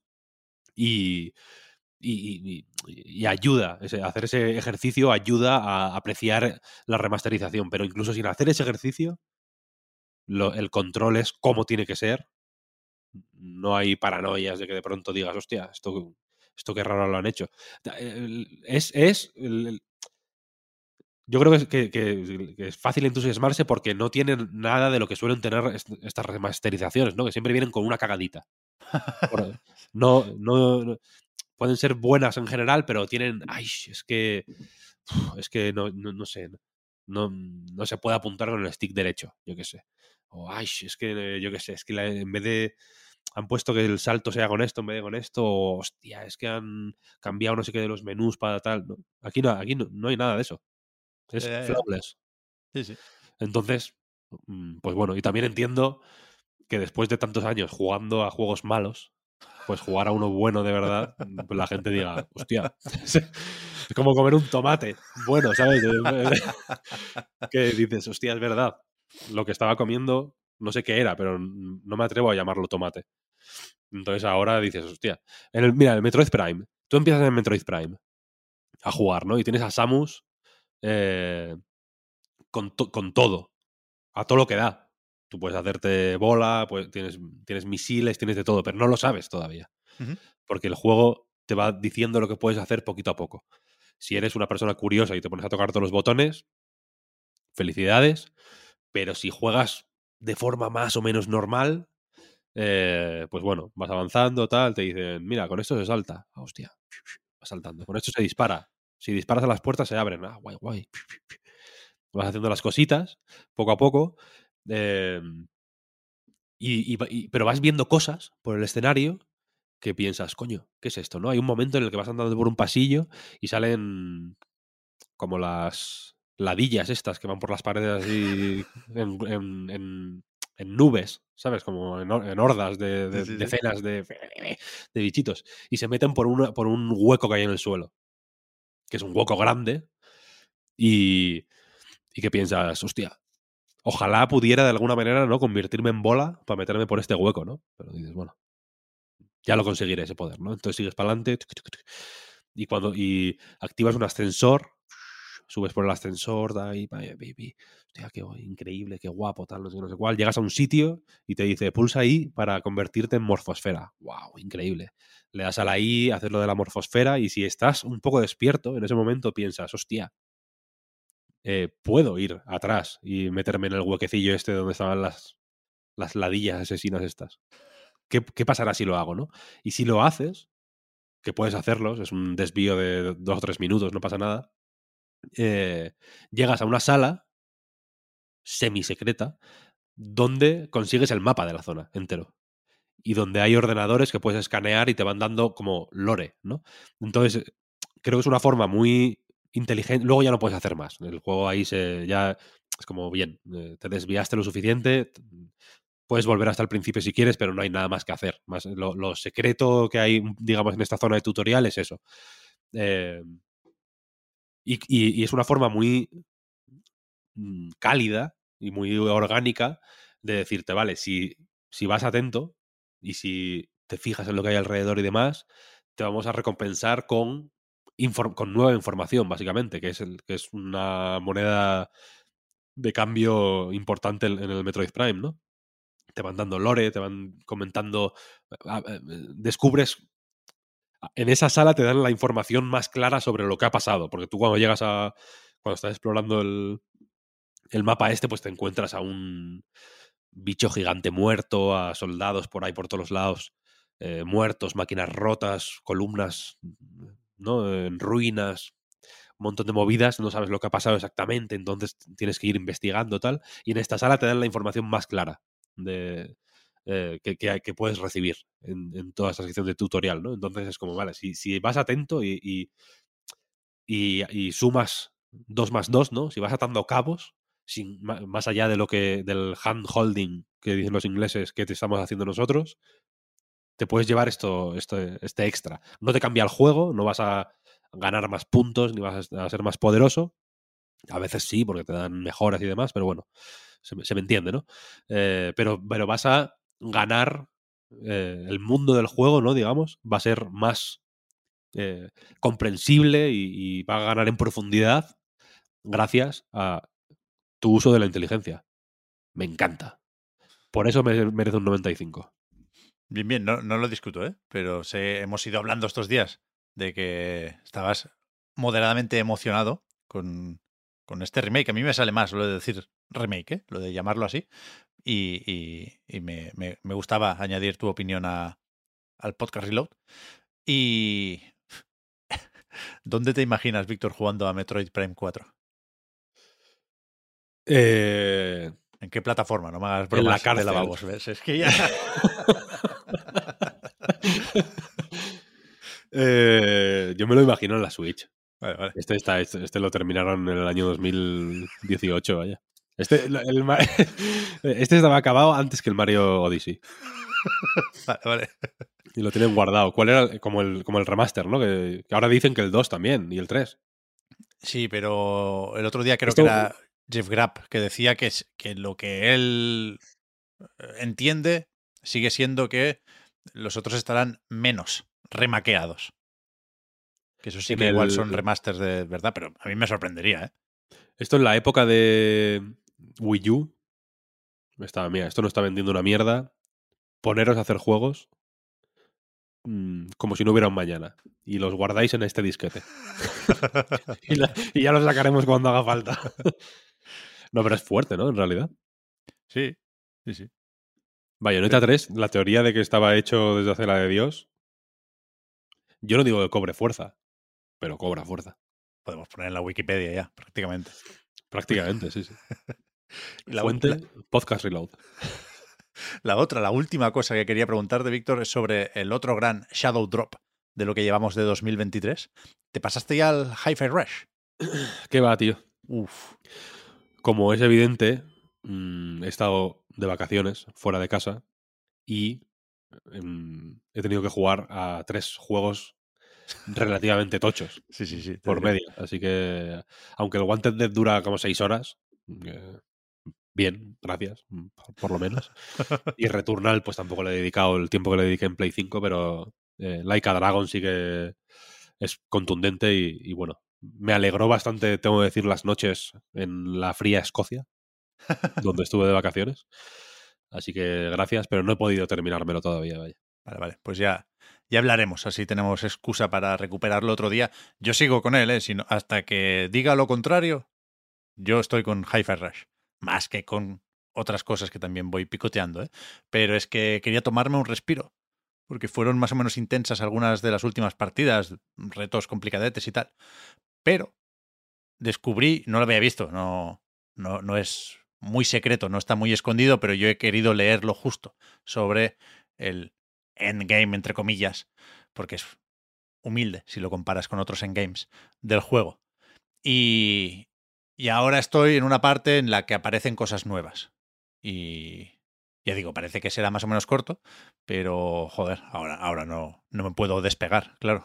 Ahí sigo. Increíble. Ya, ya, ya. Habrá que hacerse todos los logros, ¿eh? Un 1000G aquí. Prepárate, ¿eh? Sigue. No, ya, ya. Sí, sí, pero bueno, que me- déjame fantasear por lo menos. sí, no sí, daría no, no. gusto tener el, el- ese 1000G que dices. Sí, sí, sí, sí. 1000G. No, no, no 3G, ¿eh? No 3G o 4G o 5G. 1000G. a falta, a falta de DLCs, eh, de momento mil. Pero sigue el, el logro complicado, el de todos los retos del muro, sigue en 0,01%, ¿eh? Joder, pues. Y lo que le queda, ¿no? Lo que le queda, sí. Yo sí, si lo desbloqueo cuando ya esté en 0,02, sentiré que, que ha sido un fracaso esto. Sí, sí. Pues a ti, Marta, te lo pregunté hace muy poquito, lo de a qué habías estado jugando. Grabamos el episodio 21 de la decimocuarta temporada hace solo un par de días, pero ¿has tenido tiempo de, de empezar alguna partidita más o qué? He tenido tiempo, Pep, de empezarla y terminarla, porque he estado estos días con un juego muy cortito que se llama Who's Laila, que no, no voy a reseñar, porque, claro, eh, salió en febrero del año pasado, y aquí en el Reload siempre intentamos estar mínimamente pegado a la actualidad, pero eh, te tengo que decir, Pep, mm, no solo me ha gustado, me ha, me ha volado la puta cabeza, es una de las cosas más interesantes que he jugado eh, en años. Entonces, Está increíble, Pep. GOTI 2022. Eh, pff, Es que, Sobre- o sea, sobreescribimos. si tuviera una máquina del tiempo, lo metería en mi lista. No te digo a lo mejor el primero, pero el segundo. O sea, eh, eh, si no tiene. O sea, la plata la- está peleando por ella. Increíble. ¿De qué año es? Del año pasado, eh, salió el, eh, pues alrededor del 20, 23 creo de, fe- de febrero del año pasado. Y es un juego que yo tenía en el radar cuando salió porque había jugado la demo antes de, de que saliera. Lo que pasa es que la demo me dio muy mal rollo. Me... De hecho, lo, lo dije en el programa de, de demo correspondiente, me dio muy mal rollo porque eh, me daba la sensación de que tenía alguna idea que digo, uff, si eso se desarrolla de esta forma que yo creo que se va a desarrollar, esto es problemático. Eh, nada que ver, nada que ver, es otra cosa. Y, y bueno, eh, no, no lo reseño, pero sí le digo a la gente que le echen un ojo, que visualmente creo que convence, va a convencer a mucha gente. Y si no, eh, les doy el apunte de que se juega haciendo, moviendo la cara del protagonista, poniendo gestos. Y es un juego de terror y mola, mola mucho porque tu personaje es, eh, por ejemplo, un mentiroso, un manipulador, y tú tienes que poner los gestos para, para convencer a gente sabiendo que lo que estás haciendo está feo y es horrible y es peligroso. Uf, Joder. uf. Yo Pelos habí- como escarpia, eh, el resumen. Había visto algo de este juego, ¿eh? En, en su momento y es muy reconocible porque es de estos con gráficos un poco obradín. Tendrá un nombre, Sí. es, es un bit, ¿no? El, el monocromático este. Pero, pero claro, salió el 23 de febrero, como decías, Marta. Eso era época Elden Ring. Anda, ya Ahí sé se- entonces qué se- puede pasar. joder. Se, se tapó, se tapó todo. De hecho, Bueno. al, al día siguiente, ¿no? O por ahí. El 25 igual, sí, por ahí. Bueno, Pep, nos dormimos, pero nos podemos despertar ahora. Eh, que, que son. O sea, yo he conseguido todos los finales. Sé que me quedan unos secretos por ahí. eh, que, que no sé dónde están, pero, pero lo intuyo por dónde pueden estar. Y han sido cuatro horas, cinco horas máximo. Muy cortito. O sea, en cualquier momento no lo podemos poner. Este cae, este cae. Olé. Me, me mola. me- joder, además lo de mover la cara así como si fuera la pantalla de título de Mario 64. que Estoy viendo unos GIFs que recuerdan a eso, vaya, a moverle el mostacho al, al fontanero. Y me gusta, me gusta. Entonces, Oscar, tú sí que llevas un, tiempecillo también acumulando partidas porque, iba a decir, no estuviste en el, último programa, pero en realidad un poco sí. Porque en el primer intento de grabación sí, sí comentaste el direct y, fuimos eh, recordando algunas de tus opiniones, pero, pero en la parte de los jueguicos sí que hace un tiempecillo que no, que no sé a qué le estás dando. Sí, eh, es verdad que no, hay- no ha habido muchísimo que me haya llama- llamado la, la atención últimamente. De lo que más, de hecho, puede que fuera la, una de las demos que comentamos en, en el primer intento, ¿no? Eh, del, del podcast pasado. Pero aquí este es eh, la Spirit for que ya lo comenté en el último en el que estuve. Yo creo que, que lo tenía por ahí y que, Sí. que a lo mejor lo comentaba. Y de hecho, eh, creo que alguien en el Patreon lo dijo, ¿no? Que, que dónde está la Spirit for the Unbound, que, que quería conocer nuestra opinión. Eh, y es verdad que lo que decía Marta, que, que no está tan pegado a la actualidad por eso mismo, ¿no? no o sea, sí que, sí que lo está, porque sigue siendo de enero de, Bueno, de este año, un mesecito se puede, entra, aún, entra, aún se vale. Entra, quiero decir, en- entrar, entra. Pero bueno, a lo mejor eh, habría entrado mejor un, mesecito para atrás, pero, pero bueno, yo creo que, que no necesariamente, sobre todo porque, porque me gusta hablar de él, me gusta eh, recordar que existe, ¿no? Para quien se lo haya podido pasar. Aunque es un juego del que es eh, relativamente difícil hablar. Eh, yo he podido hablar de varios juegos ya en, en el podcast, claro. Pero no me había pasado esto que, os he ido comentar alguna vez de, bueno, no puedo... dec- Es cuesta hablar del juego porque, porque para hablar del juego tengo que hablar mucho de la narrativa y tiene muchos spoilers y aquí efectivamente eh, pasa eso, ¿no? A poco que, que ahondes un poquito en, en la historia es fácil que, pa- pasarte, ¿no? Y, y de- decir cosas de más. Entonces, eh, parto de la premisa que nos ponen delante, que es que eh, estaremos dentro de una ambientación que es la Indonesia de, la, de finales de los 90, eh, en un pueblecito, eh, y nos pondremos a, a manejar a un, a un chico que se llama Atma, ¿no? Que, que tiene eh, una relación con, con Raya, una compañera de clase. Todo esto es después de un prólogo fuera de contexto que sí que se ha podido jugar antes de forma, de forma gratuita. Y por cierto, está en español, que aprovecho para decir que eh, eso está en español, pero el juego completo no, que es algo que a mí me echaba un poco para atrás porque hay mucho texto y efectivamente hay mucho más texto de lo que, de lo que pensaba. De hecho, se pasan un poco, ahora, ahora lo comentaré. Em, pero eso, están completamente en inglés eh, los textos. La cosa es que em, yo tampoco tengo un inglés perfecto, se me da decentemente, ¿no? Y un juego en inglés lo puedo jugar.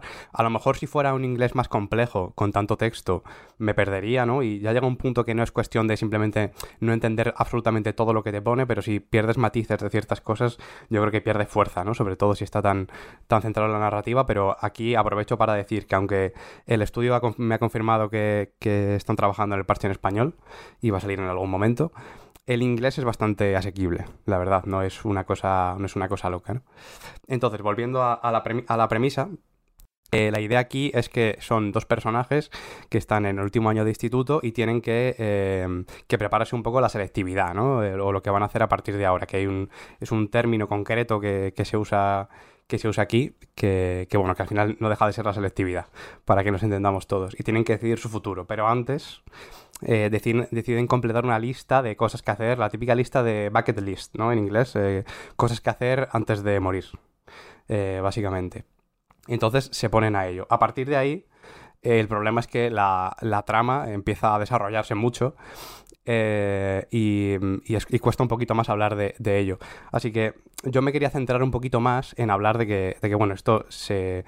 des- desde los primeros vídeos que se han visto del juego, ya dejan claro que se habla sobre la salud mental, sobre la, la depresión, sobre la ansiedad y este tipo de, de trastornos mentales. Y, y bueno, la realidad es que ya no es una cosa, ¿no? Como, como súper sorprendente. Antes sí que se hablaba de... Es que se habla muy poco, la realidad es que ya se habla mucho en videojuegos, sobre todo en los juegos independientes, es como el, el tema principal de los indies, ¿no? El hablar sobre, sobre la depresión, sobre todo unas editoras más que otras.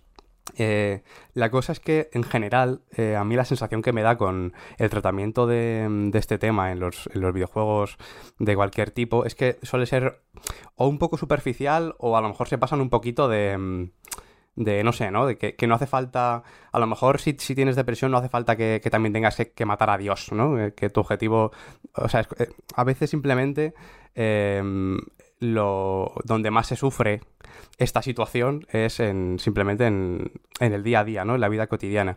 Y eso es una cosa que aquí se ve muy bien, ¿no?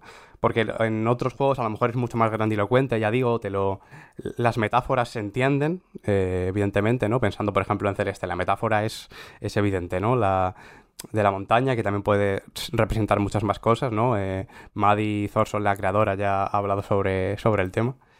Eh, pero para cada uno puede significar una cosa distinta, pero todo es desde a lo mejor demasiada grandilocuencia. Aquí también hay mucho elemento fantástico, aquí la, la trama da muchas vueltas y me parece muy, muy guay, de hecho, las vueltas que da y cómo eh, se va todo desencajando para volver a encajarse al final.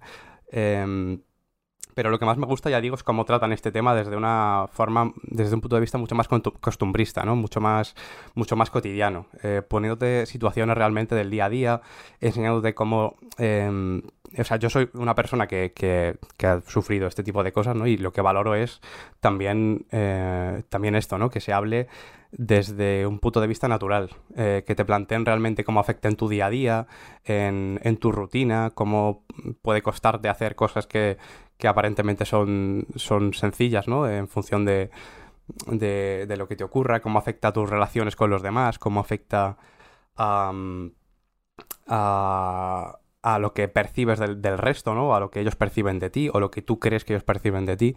Aquí yo creo que esto es lo que más se explora y, y, lo que mejor se hace. Y, y, en ese sentido, la verdad es que me, me, ha gustado mucho. Es un juego muy, muy emocional, muy, muy emotivo, ¿no? Como, como casi siempre suele ser. Es muy fácil pasarse. Eh, esa es la realidad. Y yo creo que aquí se pueden pasar con algunas cosas, como ya digo, el texto, pero en el mensaje me parece, me parece muy, muy adecuado. Y yo creo que ayuda mucho a esto, ¿no? Hacerlo tan, tan costumbrista, tan natural. El hecho de que tiene muchísimas referencias a, a, la cultura ¿no? de, del país, de Indonesia. Eh, partimos de un festival, por ejemplo, ¿no? que, que trata precisamente sobre... Eh, es verdad que son todo una forma de venerar a los dioses, de, rezar por, por cosechas y, y, todo este tipo de, cultos, pero también tiene un punto de eh, unión de, eh, con tus seres queridos, ¿no? Y yo creo que también hay un punto importante aquí en, en esto con respecto al tratamiento de, de, no, yo creo que todo confluye muy bien en ese sentido, ¿no? Porque eh, cuando hablas también de cómo solucionar eh, ciertas cosas, ¿no? En el, en el libro aparece una mecánica de la que tampoco quiero hablar muchísimo, y ese es el problema,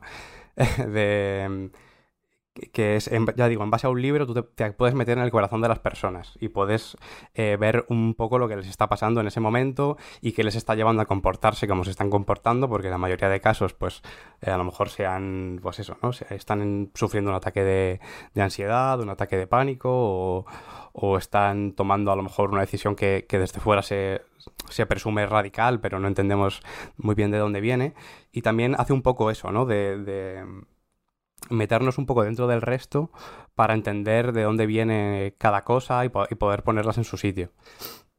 Eh, lo hace, ya digo, eh, a través de la cultura, lo hace eh, a través de, esto de la, cultura, ¿cómo se llama esto? El, el turismo de anime, ¿no? De, que, que, es una de las principales ideas en base a las que existe este juego, ¿no? Que estuve viendo alguna entrevista de, del creador y hablaba de que de que él eh, le gustaba mucho la idea esta de lo de coger una imagen de un anime, rollo Your Name, es una inspiración bastante, bastante clara, la típica imagen de las escaleras, ¿no?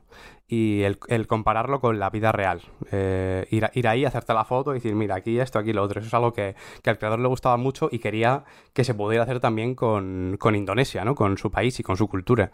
Mm. Y, y, se plasma muy bien eh, a, través de, a través del pixel art, a través de, de las imágenes, incluso eh, en todo, ¿no? En la ropa, en la comida, es todo muy tradicional y se siente muy, muy real y, y muy vivo en, en, ese sentido.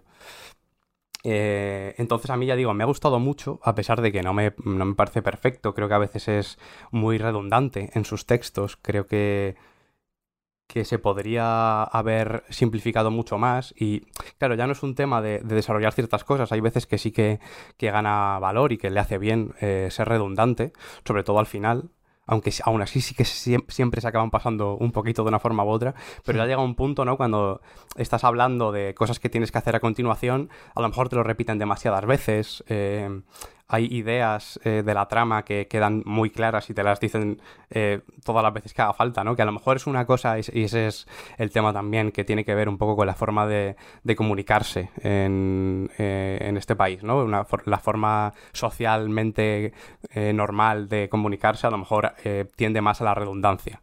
Entonces, en ese sentido, ta- tampoco lo puedo juzgar en base a eso, pero bueno, sí lo puedo juzgar en base a, a lo que espero yo, personalmente, ¿no? Eh, y luego es verdad que no he dicho eh, prácticamente nada de cómo se juega. Eh, aunque es, es lo de menos, a pesar de que es muy variado. n- no tiene. eh, Es muy variado y es lo de menos, pero, pero no, te, no te aleja de la narrativa, ¿no? Que es una cosa que a mí me, me ha pasado. Hace poco publiqué justo en, en A Night otro análisis de A Memory Blue. Y el problema que tenía este juego era que por mucho que entiendo que es un juego narrativo, que va de, pues interactuar con el entorno para ir pasando, ir avanzando y ver viendo lo que, lo que pasa en la vida de Miriam, la protagonista. eh, el problema es que no sientes que, que la trama esté avanzando por ti. O sea, parece una cosa totalmente ajena. Aquí sí que lo, lo que más valoro en ese sentido es que me haga sentir partícipe de lo que está pasando. Y lo hace a través de pequeñas mecánicas que algunas son, son muy simples, otras son un poco más complejas. Todas se pueden em, exprimir un poco más, ¿no? Si se ponen. Hay, por ejemplo, una que es como de, de combate. Tiene unas referencias muy claras a, Street Fighter o por, la época también, ¿no? Y para atacar básicamente es eh, tocar una combinación de teclas que suelen ser o flechas o el botón Z, eh, jugando en teclado, ¿vale? Que básicamente hay que hacerlas en el tiempo justo para que entre el golpe y luego para cubrirte tú tienes que lo típico de parar la barrita en el momento justo para, para pararlo. Son, son cosas muy simples eh, que luego se pueden llegar a exprimir mucho. Hay un minijuego como para que puedes batir el récord de que hay establecido, te tienes que cargar a, a 16 enemigos y al final te puedes tirar ahí un rato y, y- y se pone difícil la cosa. Pero luego al mismo tiempo también tiene cosas incluso de, de sigilo, tiene cosas de, de investigación. eh, eh, porque uno de, de lo, de lo que decía, de meterte en el corazón de la gente y en cómo viven las cosas, hay, hay una parte que es como una especie de juicio. Eh, no, quiero entrar mucho en detalles, pero es como una especie de juicio y tienes que encontrar pruebas eh, en el mundo real para confirmar o desmentir las cosas que se están, que se están diciendo en ese juicio. ¿no? Y, bueno, ya digo, me, me- me parece muy interesante porque es muy, muy variado. También tiene cosas, ya digo, de sigilo, de, de mm, más de acción, más de estrategia incluso, más de aventura gráfica, si queréis. Em, pero bueno, me parece lo de menos en el buen sentido, porque eh, en un juego tan centrado en la narrativa creo que es importante que, que no, ¿no? que las mecánicas no colapsen em, todo el, core del juego, de la experiencia, mientras te sigan haciendo partícipe y efectivamente es el caso.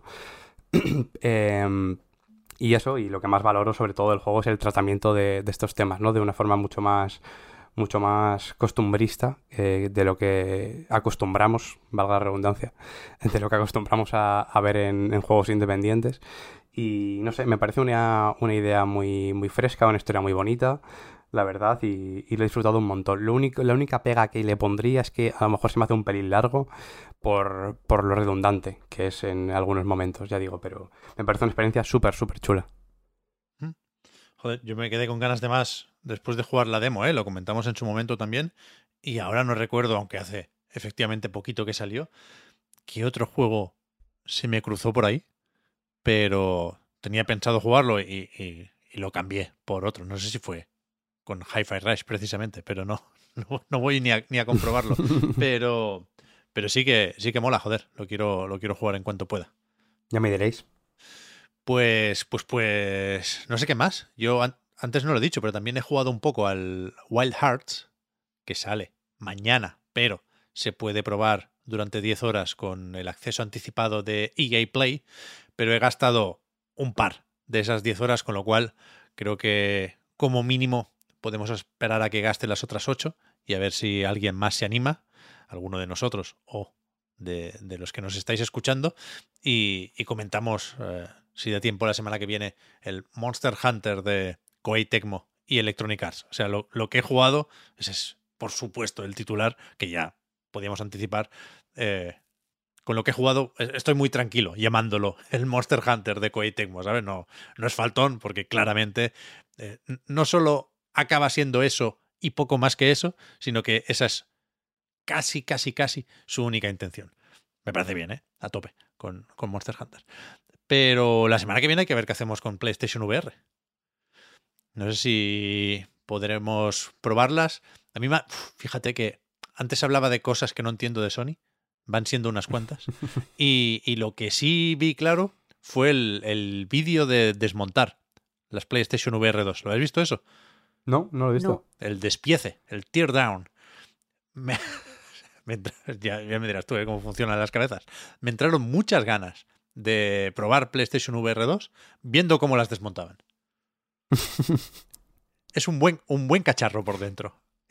y ahora, o sea, no me han convencido hasta el punto de pagar las 600 cucas, pero, pero yo quiero probar PlayStation VR 2.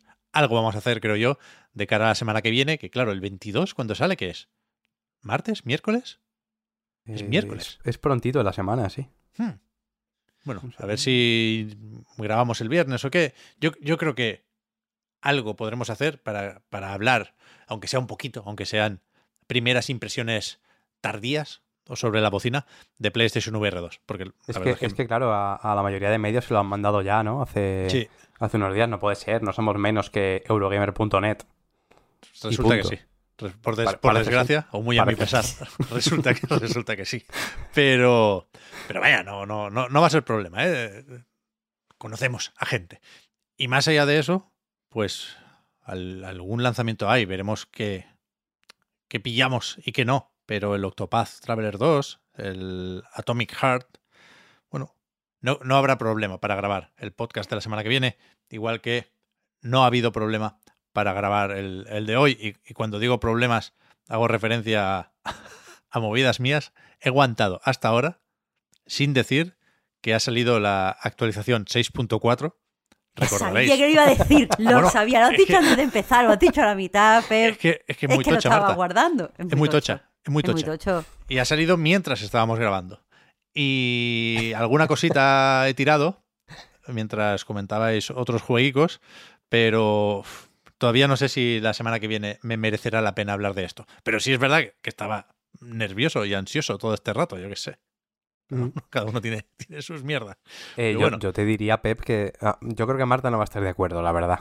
Em, pero no, no hubo una prórroga, creo que fue justo la de este año, en la que estuve en el primer podcast de, de la temporada, que, em, o sea, de la temporada no, del año, que abriste en eh, durante la propia prórroga algún Claro. cofre. Esto lo, Claro. lo puedes hacer, ¿no? La 6.3. No, no, no quiero repetir la experiencia. Porque aquí hay más en juego. Mm, La, la Bronja, la Herrscher of Truth me daba un poco igual. Pero aquí, si no me toca lo que necesito, me voy a enfadar de verdad. Y los patrons no se merecen esto. Porque esta buena gente es la que hace posible tanto a nightgames.com como el podcast Reload. Patreon.com barra a night reload para más información. Tenéis ahora los patrons un ratito más de podcast en la prórroga. Y con el resto, pues eso, hemos recuperado los horarios habituales de grabación y publicación, con lo cual nos volvemos a escuchar en una semanita. Gracias.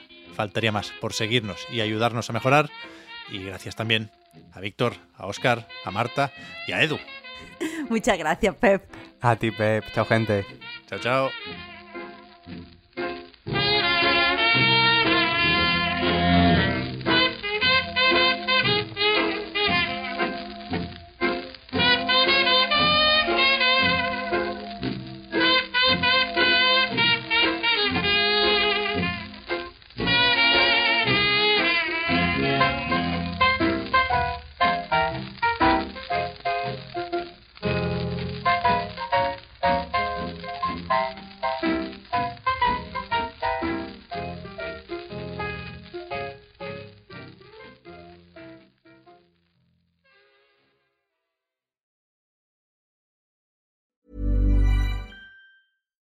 Hi, I'm Daniel, founder of Pretty Litter. Cats and cat owners deserve better than any old fashioned litter. That's why I teamed up with scientists and veterinarians to create Pretty Litter. Its innovative crystal formula has superior odor control and weighs up to 80% less than clay litter. Pretty Litter even monitors health by changing colors to help detect early signs of potential illness. It's the world's smartest kitty litter. Go to prettylitter.com and use code ACAST for 20% off your first order and a free cat toy. Terms and conditions apply. See site for details.